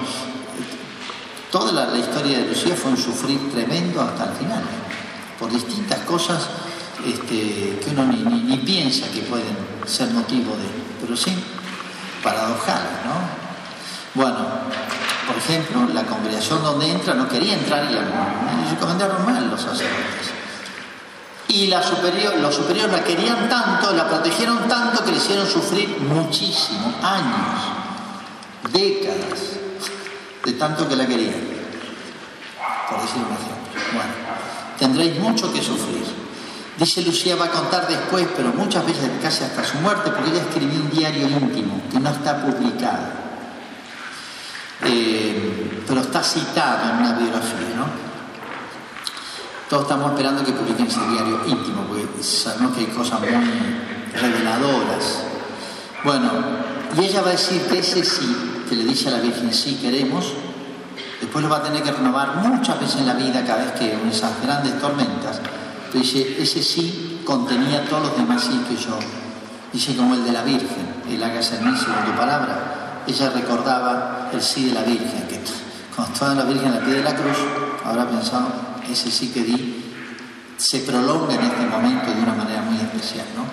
Pero ni me di cuenta, lo dio por los tres y lo dio para siempre, con una gracia, pero bueno, tengamos en cuenta la madurez espiritual con la que hablaba una niñita de 10 años. Miren el diálogo con la Virgen. ¿Queréis aceptar todos los sacrificios que Dios nos manda, etcétera? 10 años. Diciendo estas palabras, la Virgen abrió sus manos, una imagen que nos recuerda la medalla milagrosa, comunicándonos una luz de sus manos, muy intensa, María mediadora de la gracia, ¿no? que parecía fluir de sus manos y penetraba en lo más íntimo de nuestro pecho y de nuestros corazones, haciéndonos ver a nosotros mismos en Dios, que era esa luz, más claramente de lo que nos vemos en el mejor de los espejos. Por un impulso interior que nos fue comunicado, también caímos de rodillas repitiendo humildemente esta oración. Santísima Trinidad, yo te adoro, adoro, Dios mío, yo te amo en el Santísimo Sacramento. Se despide la Virgen diciendo estas palabras. Rezad el rosario todos los días para alcanzar la paz del mundo y el fin de la guerra. Se eleva hacia el cielo en dirección al levante, etc. Bueno. La aparición esta a lo sumo duró 10 minutos. 13 de junio. Eh, al llegar a la casa, Jacinta este, habla, cuenta, estaba exultante y llega a la casa, la espera a mamá que había de compras y mamá, mamá, se me apareció la Virgen. Imagínense, bueno, no, ¿Cómo se te va a aparecer la Virgen? Se armó un lío bárbaro en el pueblo. Lo cual le empezó a traer problemas muy serios a los chicos, porque descartaban que eso fuera verdad. No puede ser que se te va a aparecer la Virgen a ustedes. Entonces están mintiendo. Y si hay una cosa que le inculcaban a los niños, porque es un defecto típico, todos los niños mienten, tienen una facilidad, mienten los chicos, el defecto casi primero y más notable. Bueno, están mintiendo Y no, no mentimos, y bueno, no le podían, entonces, ante la hipótesis de que no fuera verdad, y dicen eso y lo mantienen, o sea, están empecinados en una mentira que se han puesto de acuerdo, peor. Les crea una situación muy difícil. Bueno, hay en la segunda aparición de junio algunos curiosos y otros que les creyeron, unas 50 personas. Van a esperar a la Virgen rezando. ¿Qué es lo que usted quiere? Quiero que vengáis aquí el 13 del mes que viene, que recéis el rosario todos los días, que aprendáis a leer. Después diré lo que quiero. Le pedí que curara a algunos enfermos, etc. Bueno, si se convierte se curará durante el año. Quería pedirle que nos llevara al cielo. Sí, a Jacinta y a Francisco los llevaré pronto. Y efectivamente, eh, Jacinta va a morir poco tiempo después, a los nueve años, y Francisco a los once años. Una especie de enfermedad de los pulmones, llamada la gripe española, dolorosísimo. Hay que ver el final de la vida de Jacinta y de Francisco, una cosa espeluznante. Hoy están canonizados, son los dos eh, los casos eh, primeros de la historia de dos niños tan pequeños canonizados por la iglesia. Tienen el récord, entre otros récords de Fátima, los dos videntes más pequeños de la historia de la iglesia canonizados. A Jacinta de Francisco lo llevaré pronto, pero tú te quedas algún tiempo más. Jesús quiere servirse de ti para darme a conocer y amar. Quiere establecer en el mundo la devoción en mi inmaculado corazón. A quien le abrazare prometo la salvación y serán queridas sus almas por, por Dios como flores puestas por mí para adornar su trono. Me quedo solita entonces. No, hija, no te desanimes, nunca te dejaré. Mi inmaculado corazón será tu refugio y el camino que te conducirá a Dios. Acá hay dos palabritas claves que Lucía va a recordar muchísimas veces cuando pase momentos de muchísima oscuridad y dolor. Esas dos palabras de la Virgen. El corazón de María es refugio ante en esta vida, en este camino, en la vida cotidiana que nuestras luchas espirituales, digamos, nuestro refugio. El corazón de Jesús va a ser como el hogar, ¿no? Y camino, refugio y camino del cielo. Fíjese, ahí está contenido toda la misión de la Virgen, ¿no? Protegernos del pecado, de los males y llevarnos al cielo. Abrió las manos y nos comunicó por segunda vez el reflejo de la luz inmensa que la envolvía. En esta luz nos veíamos como sumergidos en Dios, pero Jacinta y Francisco estaban en la parte de la luz que se elevaba al cielo, yo en la que se esparcía sobre la tierra. Fíjense todos estos detalles. La Virgen delante de la palma de la mano, hay distintas maneras de representar a la Virgen de Fátima. En una tiene la mano así y dice, delante de la palma de la mano derecha de Nuestra Señora estaba un corazón rodeado de espinas que parecían clavarse en él. Entendimos que era el corazón inmaculado de María, ultrajado por los pecados de la humanidad, que quería reparación. Misma imagen paralela al del corazón de Jesús.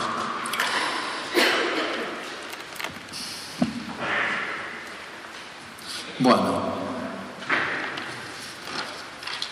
bueno, como siempre, la Virgen les recomienda rezar rosario y subir al cielo. La de julio, esta es la más central. Después de esto, yo digo, el, diablo armó un lío gigantesco. Acá está todo el contenido del mensaje de Fátima. Hay unas 4.000 personas, se está complicando las cosas.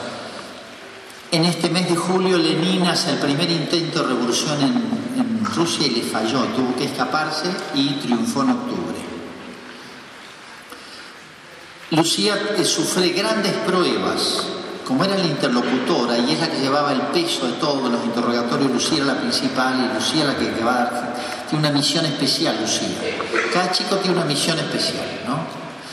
En, la Virgen, en la iglesia. Bueno, Lucía tenía, eh, eh, bueno, ya los llevan al cura que los interroga a los chicos, el cura dice esta frase, puede ser de Dios o puede ser del demonio. Descartaban la mentira los chicos, porque veían que eran sinceros, no mienten.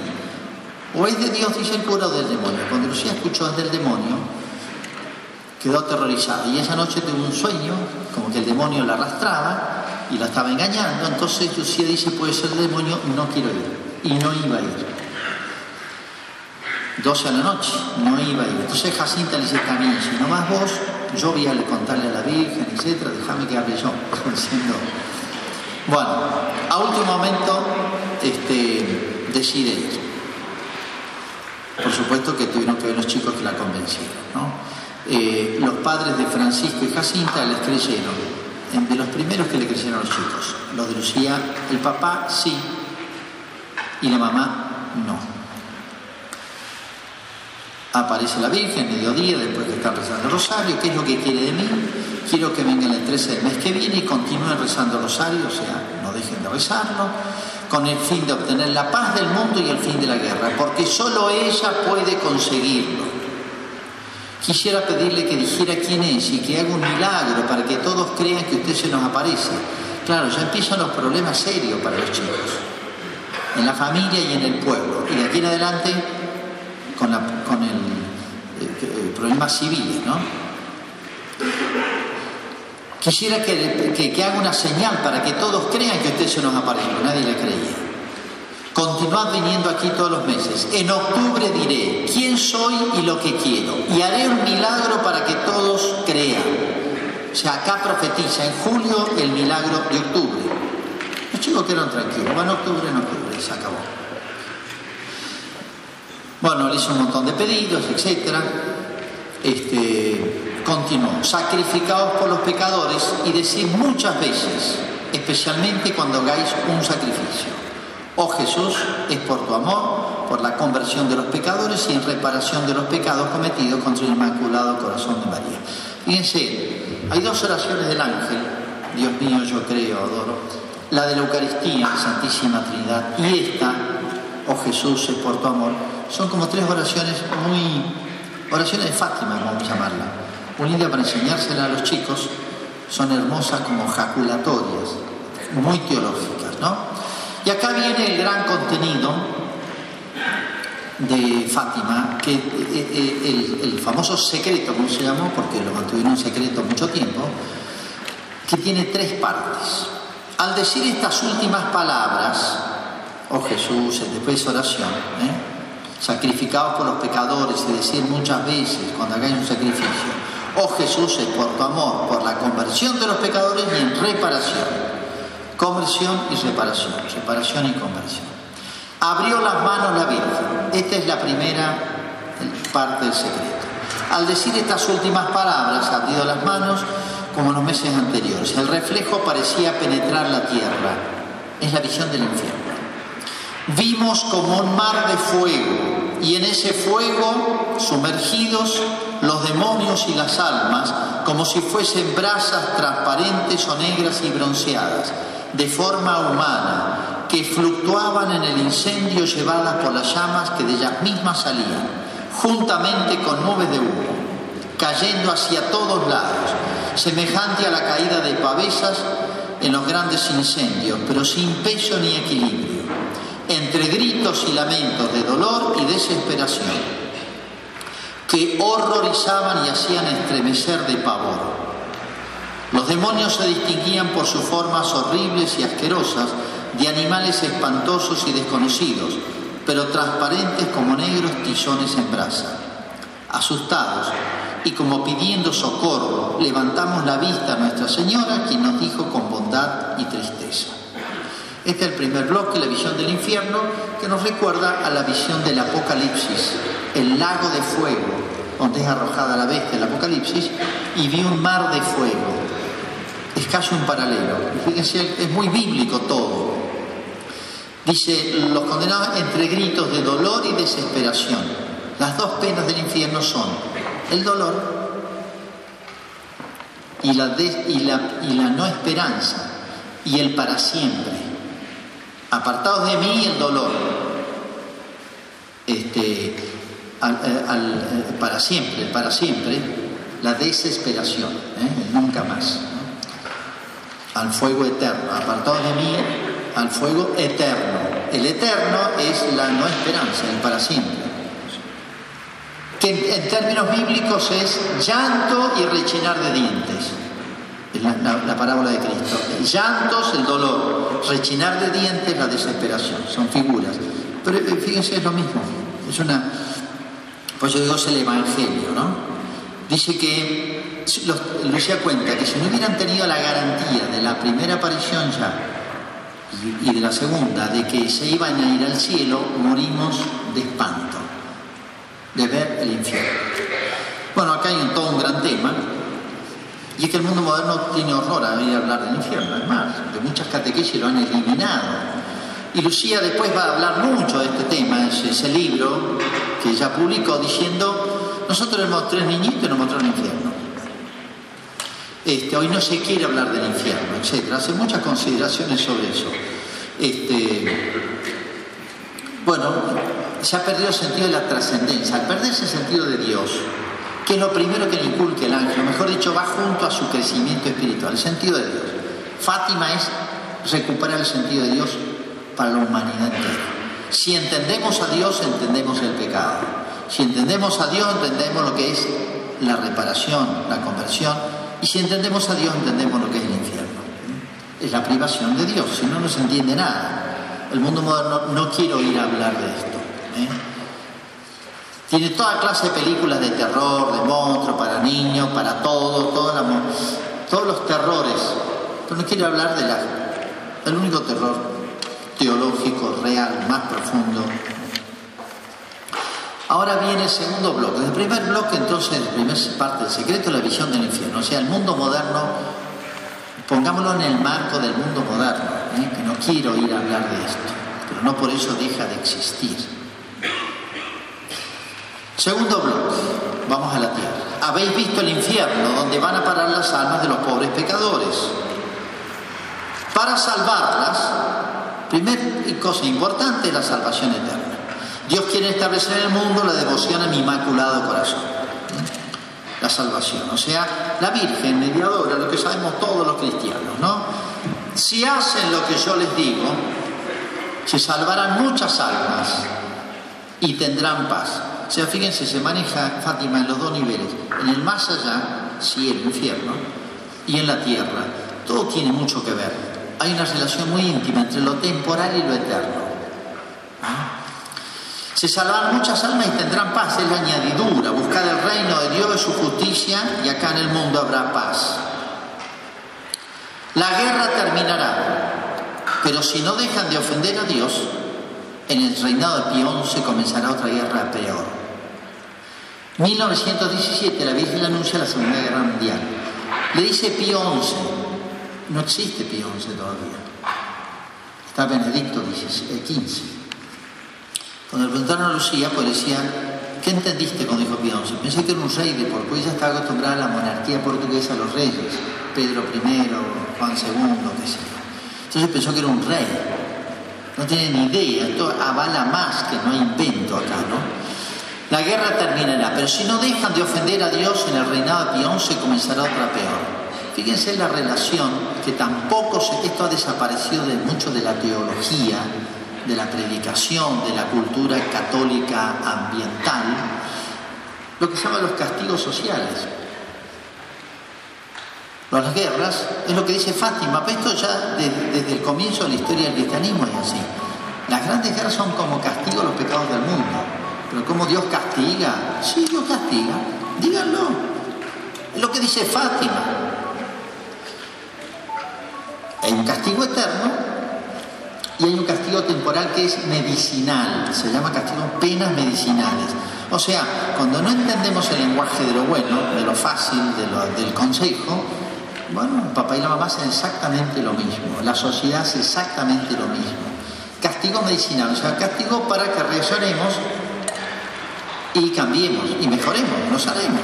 Es como una medicina amarga. Eso es. Entonces tengan cuidado con eso. No, que Dios no castiga, Dios castiga. Sí, digan Dios castiga. Está en toda la Sagrada Escritura, Antiguo Testamento, Nuevo Testamento. Jesús le dice a Israel, por no haberme recibido a mí seréis, no quedará piedra sobre piedra, seréis, fue destruido Israel. Jesús se lo anunció. Si no dejan de ofender a Dios, vendrá una guerra peor, peor de lo que están viviendo. sino dejan de ofender a Dios. Cuando veáis una noche alumbrada por una luz desconocida, sabed que es la señal que Dios da que va a castigar al mundo por sus crímenes por medio de la guerra, el hambre, la persecución en la iglesia, el santo paz y del santo Padre. Acá está describiendo lo terrible que va a ser. Cuando veáis una noche alumbrada por una luz desconocida, Lucía en el año 38 vio una noche yo estaba en España hablando de este tema y una señora después me dice, padre, yo me acuerdo de eso. Una noche, hora que tendría que ya ser tan oscuro, hasta las 12, 1 de la mañana, todo luminoso, una luz roja. Al día siguiente, en toda la prensa explicando el fenómeno, decía una aurora boreal. El sol con un determinado ángulo refracta en los polos y entonces produce, no sé qué explicaciones dieron Lucía dice, han dado toda clase de explicaciones, pero para mí es clarísimo, va a empezar una guerra peor. Claro, en esa época había habido conflictos en Europa entre varios países, pero habían firmado un tratado de paz, las naciones más en pugna, Alemania, Inglaterra, Francia, todo. bueno, un tratado de, de Múnich, creo que No, está todo tranquilo, va a haber paz, han transformado tratados, se acabaron los problemas, limítrofes, etc inclusive va a empezar otra cosa. El 1 de septiembre del 38, de acuerdo, Stalin y Hitler invaden Polonia. Estaban de acuerdo los dos, después se quedan enfrentados. 1 de septiembre del 39. Ya Lucía vio la luz desconocida esa noche. Para impedir esto, para impedir que se hagan lo que, si hacen lo que yo digo, tendrán paz. De nuevo, para impedir esto, vendré a pedir la consagración de Rusia a mi inmaculado corazón. Rusia tuvo mucho que ver en el inicio de la, Segunda Guerra Mundial, esta inestabilidad. Vendré a pedir la consagración de Rusia a mi inmaculado corazón y la comunión reparadora de los primeros sábados. Vendré a pedir. Acuérdense de eso. Si atienden mis deseos, esas dos cosas que vendré a pedir, Rusia se convertirá y habrá paz. Acaba está hablando del protagonismo que va a tener Rusia en la Segunda Guerra Mundial. Si no, si no atienden mis deseos, esparcirá sus errores por el mundo, promoviendo guerras y persecuciones a la Iglesia. Cuando dice Rusia, obviamente no es, Rusia fue el instrumento, el país que soportó, padeció el marxismo y fue agente también, las dos cosas, de la exportación a todo el mundo, de la ideología, pero en realidad cuando dice Rusia hay que entender la ideología marxista, que tiene como dos elementos esenciales. Es el materialismo dialéctico. Se puede casi definir en dos palabras. Es más amplio, ¿no? Pero ahí está como contenido. Materialismo, o sea, la única realidad es la materia, no hay Dios, el ateísmo. Y dialéctico, la lucha de clases. Está dicho en dos palabras. Guerras y persecuciones a la iglesia. Guerras Hoy cayó la cortina de hierro, se acabó el tema en Rusia, pero está en todo el mundo la ideología. Tiene otras formas. Por ejemplo, la teoría del género, la guerra de los sexos, el feminismo, etcétera. Todo esto es ideología. Es lo mismo, son los restos que quedan y toman otras formas. Rusia se convirtió para impedir esto vendré a pedir la consagración al Inmaculado Corazón y la comunión reparadora. Si atienden mis deseos, Rusia se convertirá y habrá paz. Si no, esparcirá sus errores por el mundo, promoviendo guerras y persecuciones a la Iglesia. Los buenos serán martirizados. El Santo Padre tendrá mucho que sufrir. Varias naciones serán aniquiladas. Naciones aniquiladas. Esto fue no tanto en la guerra, sino en la posguerra, las naciones aniquiladas. Pregúntenle a las naciones como Lituania, Estonia, eh, bueno, acá Cuba, una nación absolutamente aniquilada, ustedes la escucharon aquí en Camolín, aquí están en Cuba. Rumania, Checoslovaquia, Yugoslavia, un montón de naciones por fin Inmaculado Corazón triunfará. El Santo Padre me consagrará a Rusia que se convertirá y será concedido algún tiempo de paz. Acá anuncia lo que va a pasar al final. Por fin mi inmaculado corazón triunfará. Fíjense, el Santo Padre me consagrará, consagrará a Rusia. Primer paso. Se convertirá a raíz de la consagración. Habrá en el mundo un tiempo de paz. Es el triunfo del Inmaculado Corazón de María. Consagración de Rusia, conversión de Rusia y un tiempo de paz. La consagración de Rusia, tarde pero se hizo, le hizo Juan Pablo II. Sobre este tema hay una gran discusión que hay libros enteros, si entran en internet van a encontrar de todo, donde dicen que no vale la consagración de Juan Pablo. Volveremos sobre el tema. En Portugal se conservará siempre la fe. Ahí termina la segunda parte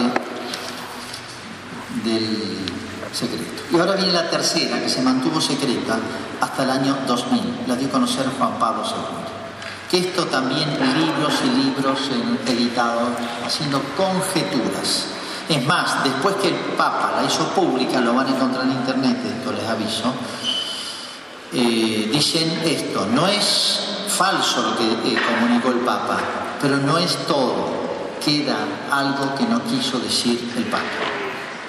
Yo descarto esa hipótesis, porque ni Benedicto ni Juan Pablo nos van a engañar. Si lo dicen, lo dicen todos, si no, no lo hubieran comunicado.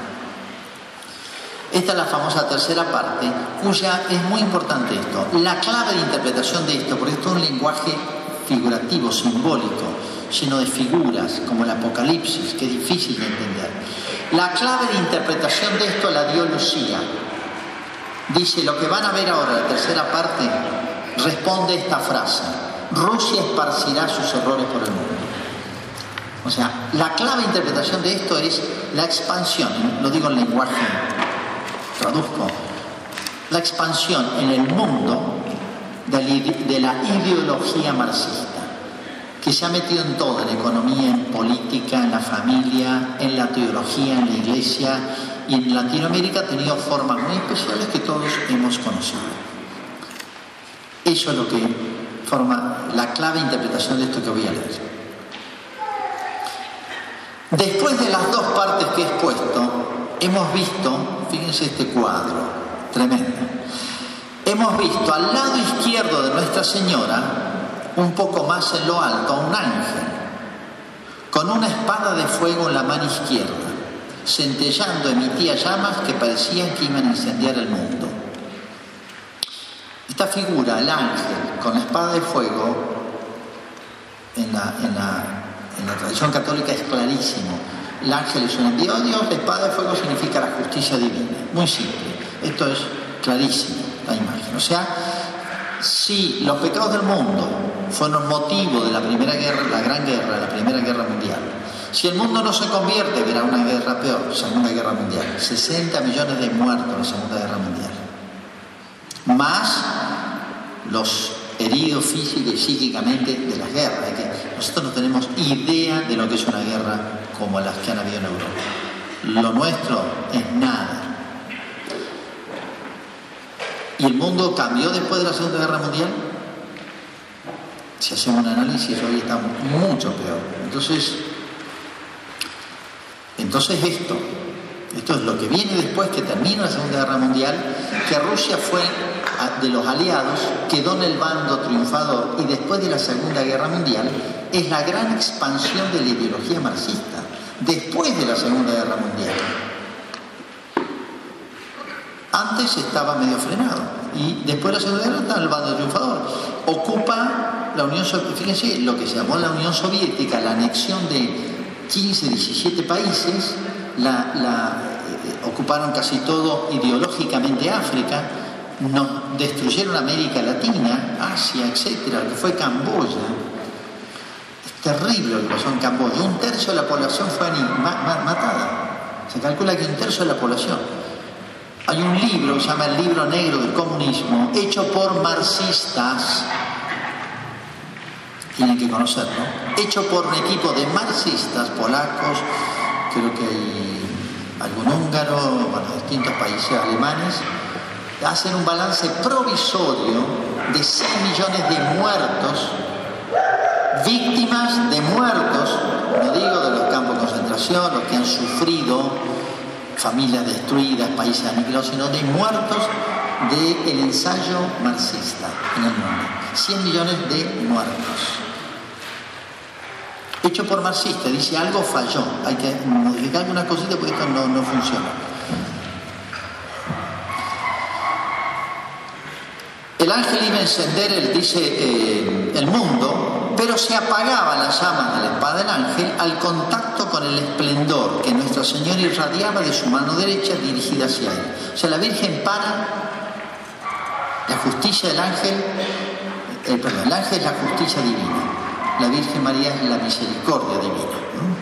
Para el ángel, no obstante, señalando la tierra con su mano derecha, en la mano izquierda tenía la espada que le frenaba a la Virgen, no obstante, con la mano derecha gritaba al mundo con fuerte voz, penitencia, penitencia, penitencia.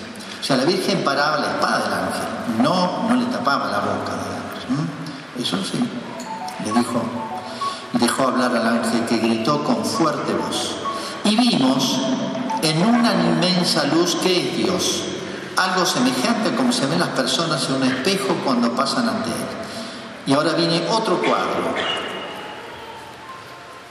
Hemos, tenido, eh, hemos visto un obispo vestido de blanco. Tuvimos el presentimiento que era el Santo Padre, obvio. También a otros obispos, sacerdotes, religiosos, religiosas subir una montaña empinada, en cuya cumbre había una gran cruz de maderos toscos. El Santo Padre, antes de llegar a ella, atravesó una ciudad medio en ruinas y medio tembloroso con paso vacilante, apesadumbrado de dolor y pena, rezando por las almas de los cadáveres que se encontraban por el camino, llegando a la cima del monte, postrados de rodillas a los pies de, la Gran Cruz, fue muerto por un grupo de soldados que le dispararon varios tiros de arma de fuego y flechas. Y del mismo modo murieron uno tras otro obispos, sacerdotes, religiosos, religiosas, personas seglares, hombres, mujeres de diversas clases y posiciones. Bajo los dos brazos de la cruz había dos ángeles, cada uno de ellos con una jarra de cristal en la mano, en las cuales recogían la sangre de los mártires y regaban con ella las almas que se acercaban a Dios. Esta es la famosa parte.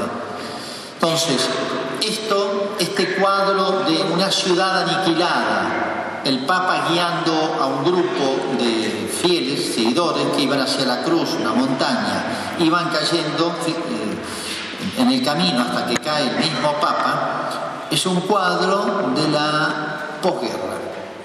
Que hemos vivido nosotros en América Latina no, pero se ha vivido en muchos lugares del mundo, los tiempos de martirio. ¿eh? Esos 100 millones de muertos en la posguerra no, no cuentan los 60 millones de muertos de la guerra mundial, sino la posguerra. Que cuadro entonces de ciudad aniquilada ¿eh? y de muerte guiada por la iglesia. Este, este, grupo guiado por la iglesia representa entonces el, poder destructivo de la ideología del Rusia esparcirá sus errores por el mundo. Cuarta aparición. Después de Julio, armó un lío bárbaro. Digo, el diablo quedó enfurecido por este, de alguna manera dio a conocer sus planes. Un lío bárbaro porque intervino el gobierno nacional que quería, tenía por programa aniquilar la iglesia de Portugal, borrar todas las huellas religiosas. Ya Portugal había expulsado obispos, cerrado, expulsado las órdenes religiosas dedicadas a la educación, Carmelo, todo tenía por programa aniquilar la iglesia, diciendo, oh, la iglesia inventó esto para volver a tener crédito en la sociedad. Entonces le manda decir al alcalde del lugar, frene el fenómeno este, párelo como sea. El alcalde, que era fundador de una logia masónica, la masonería tuvo mucho que ver en todo esto, en la destrucción de Portugal, este hombre era de una logia, bueno, no sabía qué hacer para, no, para abreviar, eh, bueno, los lleva, los engaña a los chicos, los lleva presos. Entonces el, el 13 de, de, de agosto los chicos están presos. La gente va, no obstante, al lugar Y ojo que es verdad que los chicos veían a la Virgen y hablaban, Lucía, pero los demás veían algunas señales, habían señales. Por ejemplo, si hacía calor, la temperatura bajaba. Veían caer como pétalos, como si fuera nieve o pétalos blancos, y el contacto con el suelo desaparecía. La encina donde se apoyaba la Virgen plegaba levemente las ramas. Después que terminaba todo y veían como una nubecita que venía y se iba y la aparición quedaba en la encina. Eh, después que terminaba todo, las ramitas quedaban con un perfume. O sea, es una suma de pequeñas señales que al que tenía buena intención tenía que interpretarlas.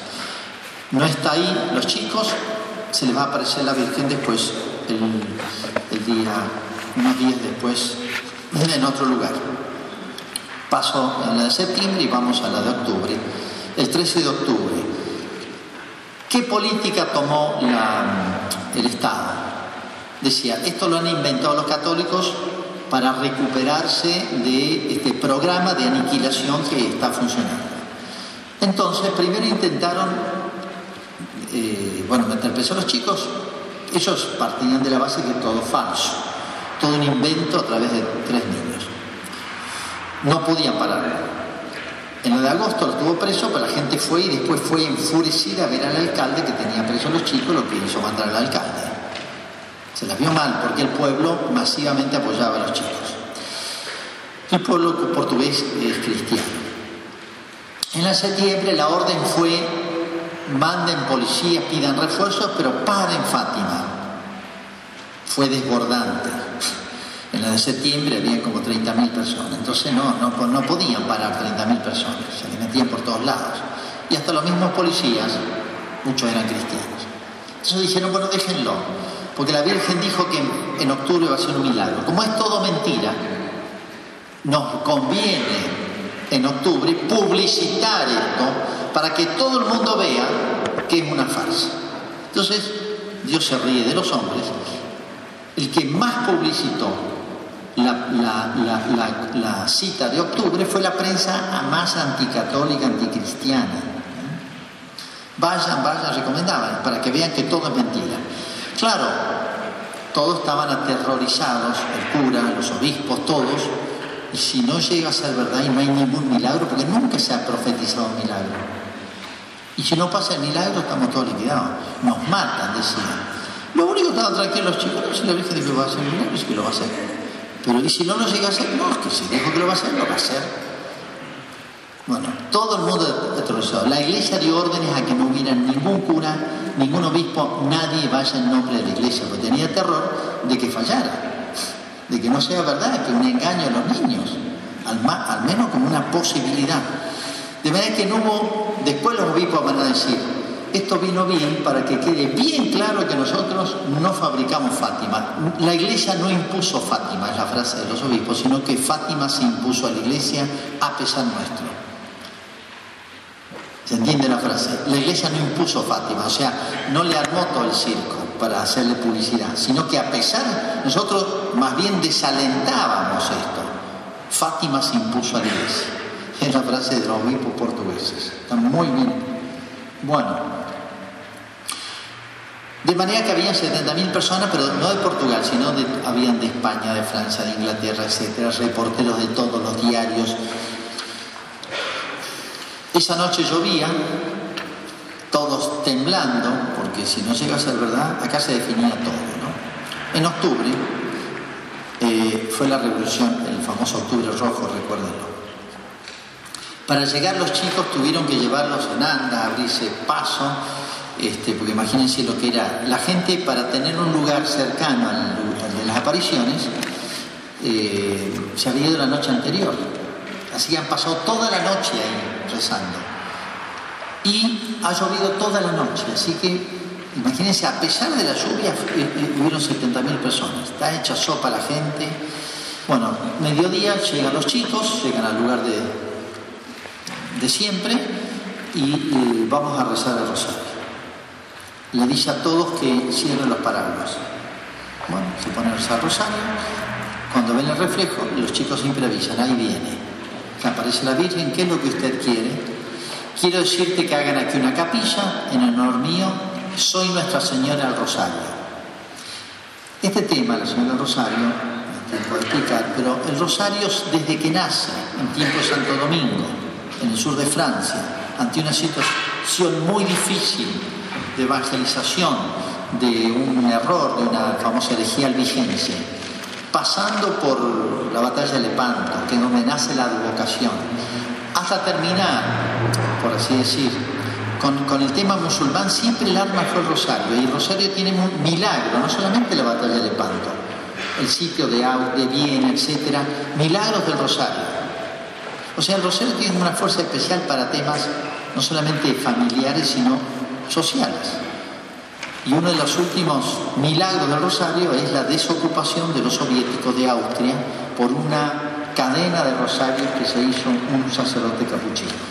Después de la Segunda Guerra Mundial, los, soviéticos se hicieron los tontos y quedaron ocupando la mitad de, Alemania y todo Austria. Quedaron ocupando una zona enorme. Y como eran aliados y tenían mucho poder, Europa estaba destruida, Estados Unidos estaba debilitada, se quedaron ahí y se iban a quedar. Hicieron una cadena Rosario un día desocupó, nadie sabe por qué se fueron los soviéticos de Austria.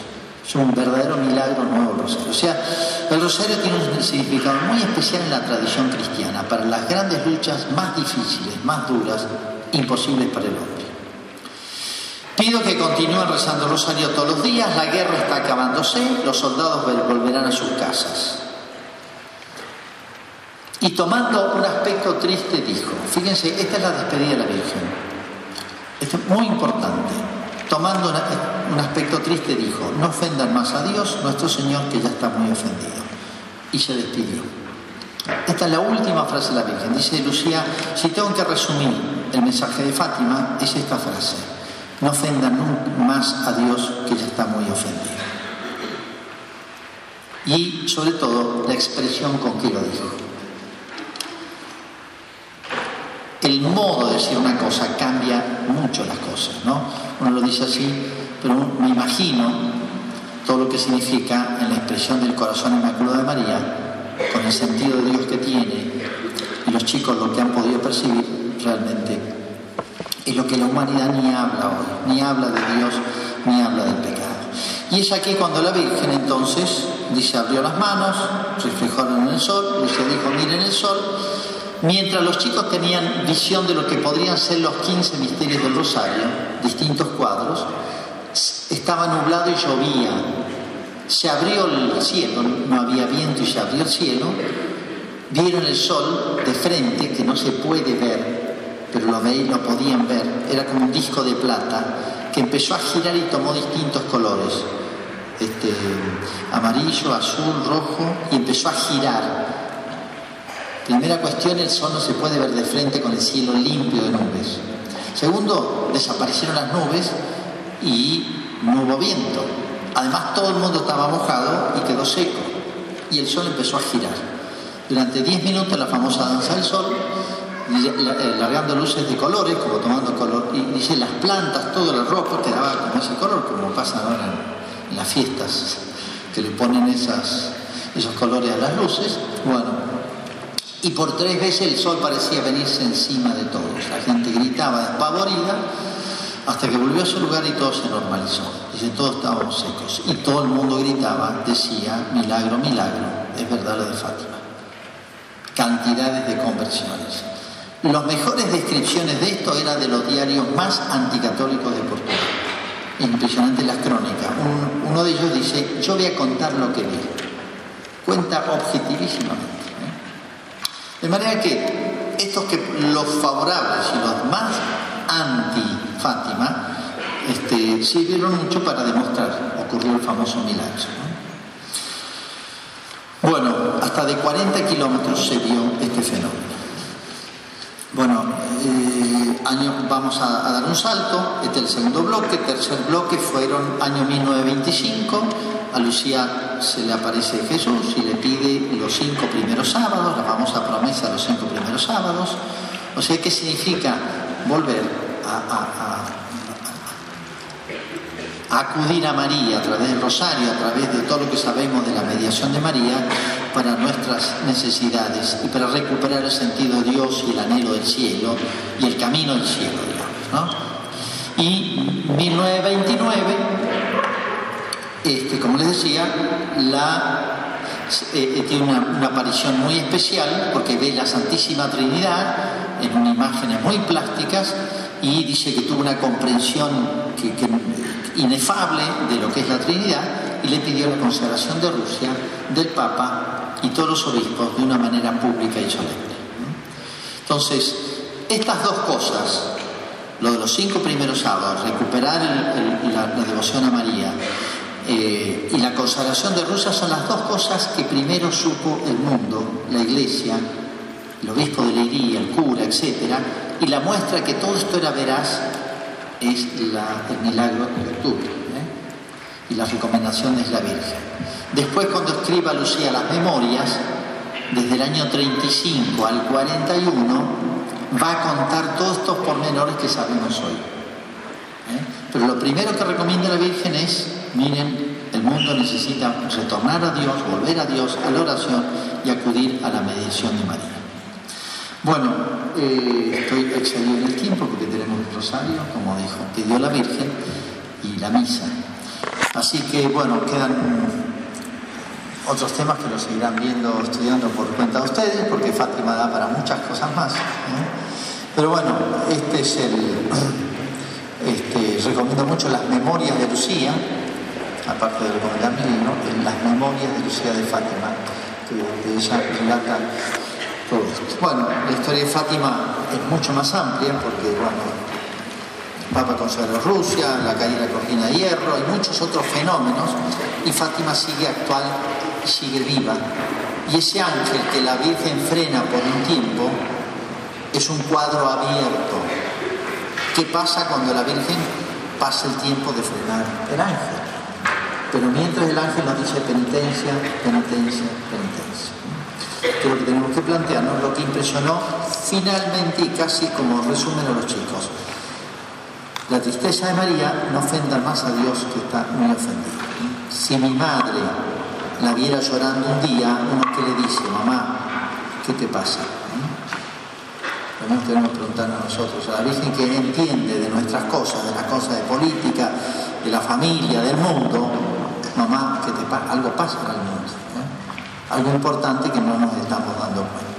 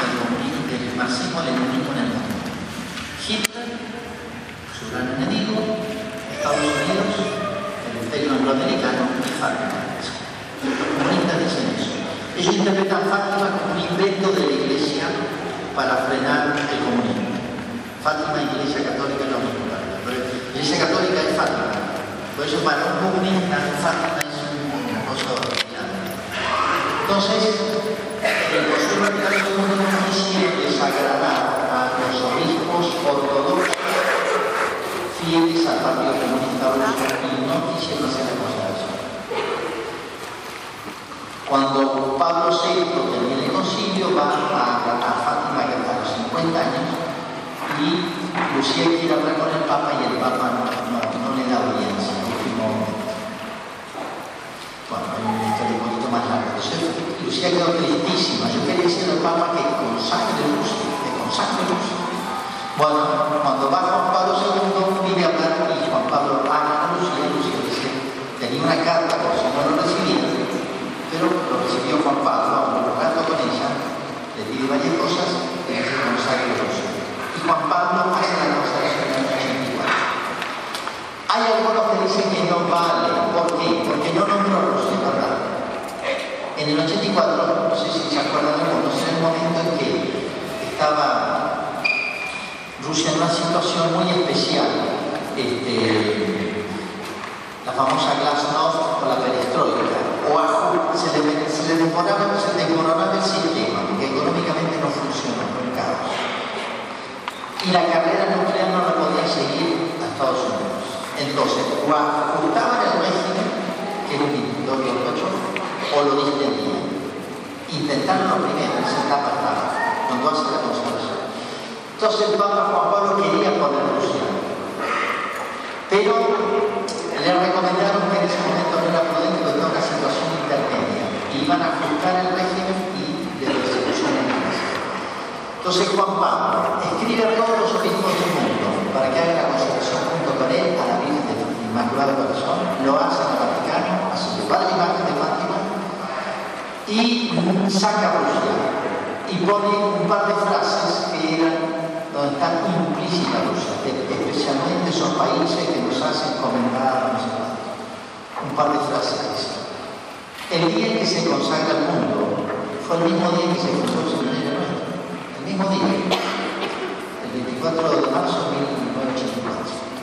Fundación Seminario Bueno, como no nombró Rusia de las cuatro condiciones, faltó eso.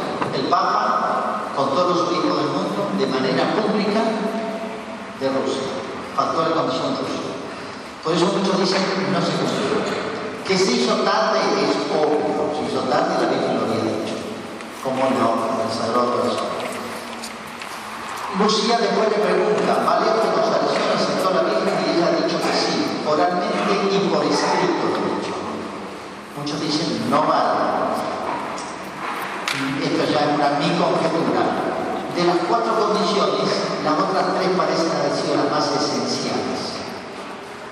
Y esta cuarta quedó implícita en la intención del Papa y los obispos del mundo. Por eso, al poquito tiempo se desmorona todo el sistema soviético Nadie hubiera imaginado que se hubiera desmoronado y se hubiera desmoronado y desmontado sin guerras civiles.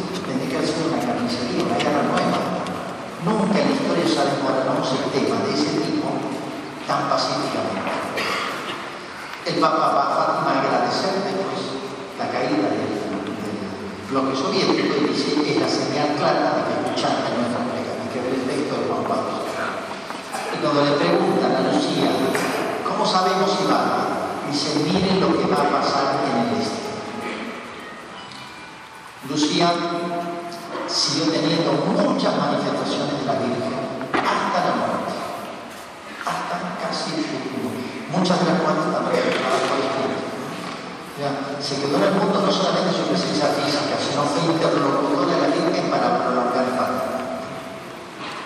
Síntesis, vale, se hizo tarde y tal vez la Virgen, porque tan bueno nos perdió, no a Lucía. Pero efectos tuvo y son.